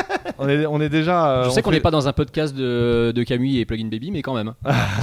Bon, en tout cas, voilà, Avatar euh, qui est donc un FPS, RPG. Voilà. Alors, moi, je vous rappelle, hein, l'année dernière, Ça quand, on perdu à ce avait- moment-là. quand on avait constaté que c'était un FPS, j'avoue que la douche froide. Ah Et en fait, du coup, là, on a vu du gameplay. Et là aussi, euh, un peu nouvelle douche froide. Euh, alors, ça fait du bien en plein été, mais euh, malheureusement. Enfin, jeu sort en décembre, donc le jeu sort le euh, 7 décembre. Alors, je sais pas si vous avez remarqué, mais le 7 décembre, c'est la date préférée Ubisoft pour repousser les jeux. hein. Euh, vraiment, généralement, ils annoncent le 7 Oui. décembre, ça repousse à 2024. sur leur, ou, ou alors sur leur jeu du line-up vraiment c'est le dernier bah voilà Starlink ce genre de truc Ouais. comme ça c'est genre de oh les celui-là on n'est pas sûr hein. C'est aussi la date où seul Nintendo est capable de vendre des jeux. Parce que Smash Bros sort à cette date, Xenoblade 2 sort à cette date, mais c'est aussi la date de Cyberpunk, de Halo The, Infinite, The Midnight, euh, de euh, Midnight Suns. Midnight Suns. Les, les gros triple A qui ne sont pas des jeux Nintendo en décembre, ça ne marche jamais. Tout ça pour dire que, honnêtement, visuellement, c'est pas dingue. Le problème, c'est que juste après, euh, alors ils ont choisi de mettre Avatar en premier. Nous, on n'a pas respecté l'ordre de présentation, mais le truc, c'est qu'à la fin, c'est fini sur Star Wars, qui est pour le coup un vrai jeu next-gen, là oui, où Avatar, qui est un jeu next-gen uni- uniquement, hein, Ouais. lui aussi. Franchement, c'est pas très beau. Enfin, on est d'accord. Je veux dire, c'est la douche froide visuellement. hein. C'est pas très beau et puis c'est pas à la hauteur, d'autant plus que les, les films, une grande partie de la hype autour des films Avatar et le fait que genre c'est le plus beau film d'animation que t'aies vu et tout, ce qui là aussi se discute, euh, machin, mais oui, on n'attend pas un tel écart entre le jeu et le film, sachant qu'ils sont censés avoir bien bossé dessus, qu'ils ça. ont eu, que Avatar 2, euh, 2 ayant pris le temps qu'il a pris, ils ont eu le temps pour faire leur jeu, ils ont eu le temps de passer voir patron euh, Papa Cameron pour se faire filer le modèle 3D. Avatar, donc du coup, le principe d'un jeu à licence, c'est de prendre un gameplay qu'on connaît déjà et de mettre une licence dessus et de pousser très fort. Et bah là, on voit qu'ils ont pris Far Cry et qu'ils ont essayé de foutre Avatar dessus. Est-ce que c'était le plus malin? Non. Euh, Est-ce que c'était ça qu'on attendait? Non. Je pense qu'on attendait plus un TPS. Euh, Ah oui, un ça truc se pense, oui. un peu plus dirigiste. Est-ce qu'on voulait un open world? Non. Est-ce que ça aurait pas mérité? Enfin, même, le- même les films sont conçus comme une fuite en avant. Euh, ça aurait peut-être mieux valu un truc à mission. Non, ça a pas l'air. euh, c'est difficile d'y croire. C'est difficile de se dire qu'il y a eu des coups de génie. Euh, on voit pas le génie pour Ouais. euh, Avatar, alors qu'on le voit pour Star Wars. Oui, c'est ça. Antistar, même avis du coup? Même ressenti. Et alors, tu vois, je vais oser une haute tech. Je suis en train de demander si chez Massive, ils préfèrent pas Star Wars à Avatar. Parce que franchement, on a l'impression que la différence de traitement, euh, Elle est, elle est marquée. très différente. ouais. Voilà. En, en étant fan ni de l'un ni de l'autre, euh, bah ouais, enfin, je sais qu'avec Star Wars, t'as tu- t'as- de la masse quand même. Tu peux Ouais. faire des choses, t'as de l'épaisseur. Ah oui. Avatar. euh, Mais le lore d'Avatar est toujours très réduit. Et en plus, moi, je regardais euh, dans mon, dans mon flux Twitter des gens qui connaissaient Avatar 2 bien et qui disaient J'ai l'impression qu'en plus, ils ont des assets que d'Avatar 1 pour ce. pour Oui, ce- alors c'est bah, très possible, De toute ouais. façon, oui, ça se passe en parallèle de Avatar 1 Voilà. avec un petit bout d'Avatar 2, mais oui, clairement. Après, ça, James Cameron, qui était présent euh, en Oui. tout cas en vidéo, a dit ça s'inscrit dans la, la licence, dans donc c'est- Avatarverse. dans euh, Avatarverse. Donc Oui, parce qu'il y a 5 films de prévus, n'oublions pas. voilà, hein. effectivement. Euh, bon, bah écoutez, voilà pour Ubisoft. Euh, C'était déjà pas mal. Euh, On ça va pas reste- parler d'Assassin's Creed Mirage Ah oui, c'est vrai. Ah bah oui. Bah oh non. En même temps, bon, faut-il vraiment en parler Oui. alors qu'on l'a déjà, il est déjà annoncé, il devait sortir en début d'année et finalement il sort, il sort euh, au mois de septembre. Je peux faire très court sur Assassin's Creed Mirage si très tu veux. Euh, Assassin's Creed, c'est une licence, et non pas Assassin's Creed, comme toi tu oses dire. c'est euh, ma licence euh, plaisir coupable depuis 15 ans parce que c'est jamais des grands jeux, c'est des bons, voire très bons jeux éventuellement. Mais surtout, c'est une licence qui a eu un besoin total de se faire reboot à un moment au niveau de sa philosophie de jeu parce qu'on tournait vraiment en rond. Ça a donné Assassin's Creed Origins, qui est un des meilleurs épisodes de la série que pratiquement tout le monde a aimé. Et très étrangement, au bout de trois épisodes du nouveau gameplay avec Valhalla, les gens en ont plein le fion. Ils veulent limite qu'on revienne aux origines. Et il y avait notamment cette rumeur persistante de faire un remake du tout premier. Finalement, ça débouche sur Assassin- Assassin's Creed Mirage. Quand je vois ce trailer, j'ai l'impression de voir le trailer d'un jeu de 2010. Et je suis heureux de voir ça parce que ça me rappelle quand j'enchaînais ces Assassin's Creed avec grand plaisir que j'avais peut-être une vision un peu moins journalistique du jeu vidéo. Je m'éclatais sans me poser la question. Oui, mais attention, Antistar, le truc c'est que ça reste toujours, enfin, même si effectivement ils ont réduit euh, la voilure en termes de, Mm. de monde ouvert, etc., et qu'on revient sur oui, a priori je, je de l'infiltration, pour ce jeu. euh, ça reste, ça reste un Assassin's Creed tel que l'on a dans Valhalla, dans possible. Odyssey, tel- qu'on Assassin's Creed.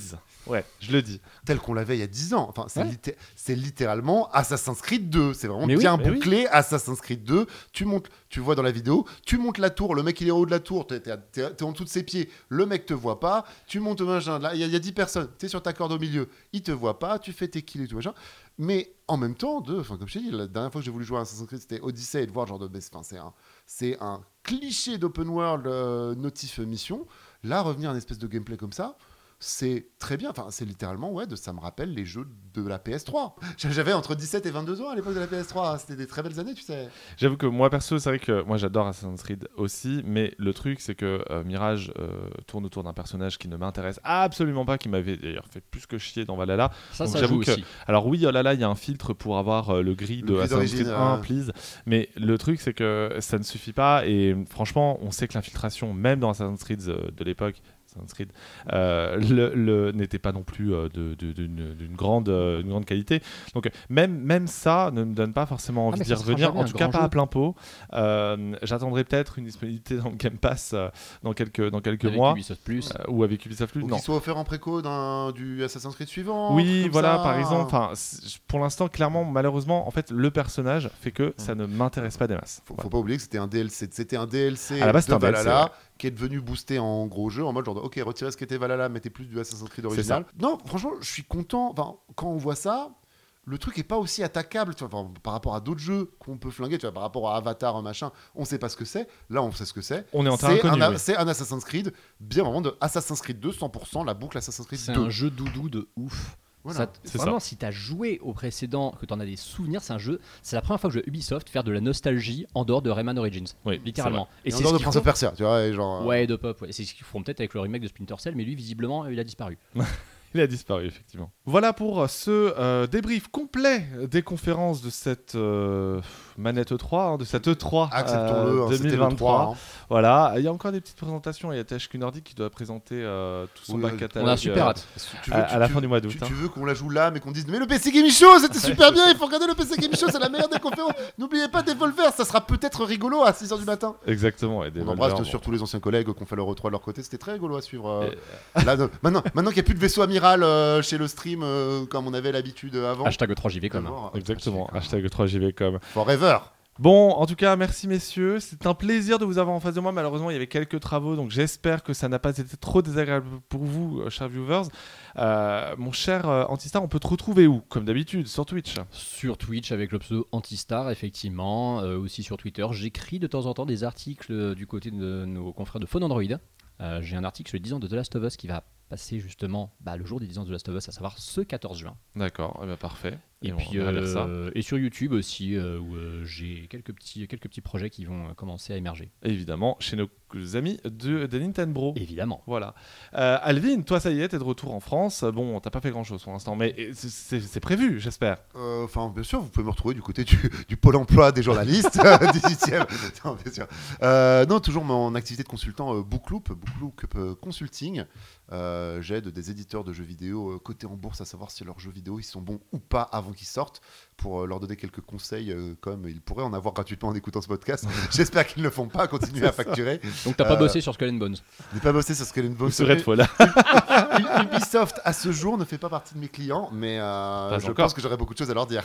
Ce sera l'occasion. qu'ils m'appelleront. Et bien sûr sur tous mes réseaux sociaux, un peu, peu de Instagram. Je suis quand même un peu devenu un Instagrammeur en Malaisie. Euh, voilà, les, selfies piscine me manqueront. Euh, les 12 likes de mes fidèles malaisiens sûrs qui me mataient à la piscine euh, me manqueront également. Voilà, retour à la vie normale à Paris, mais un plaisir et plein de projets qui arrivent. Bon, et puis bah déjà merci, chers auditeurs, d'être aussi nombreux à nous écouter. Ça va bientôt faire euh, six mois que l'on enregistre ce podcast. Désormais, a priori, il sera constamment en présentiel, en tout cas, je l'espère.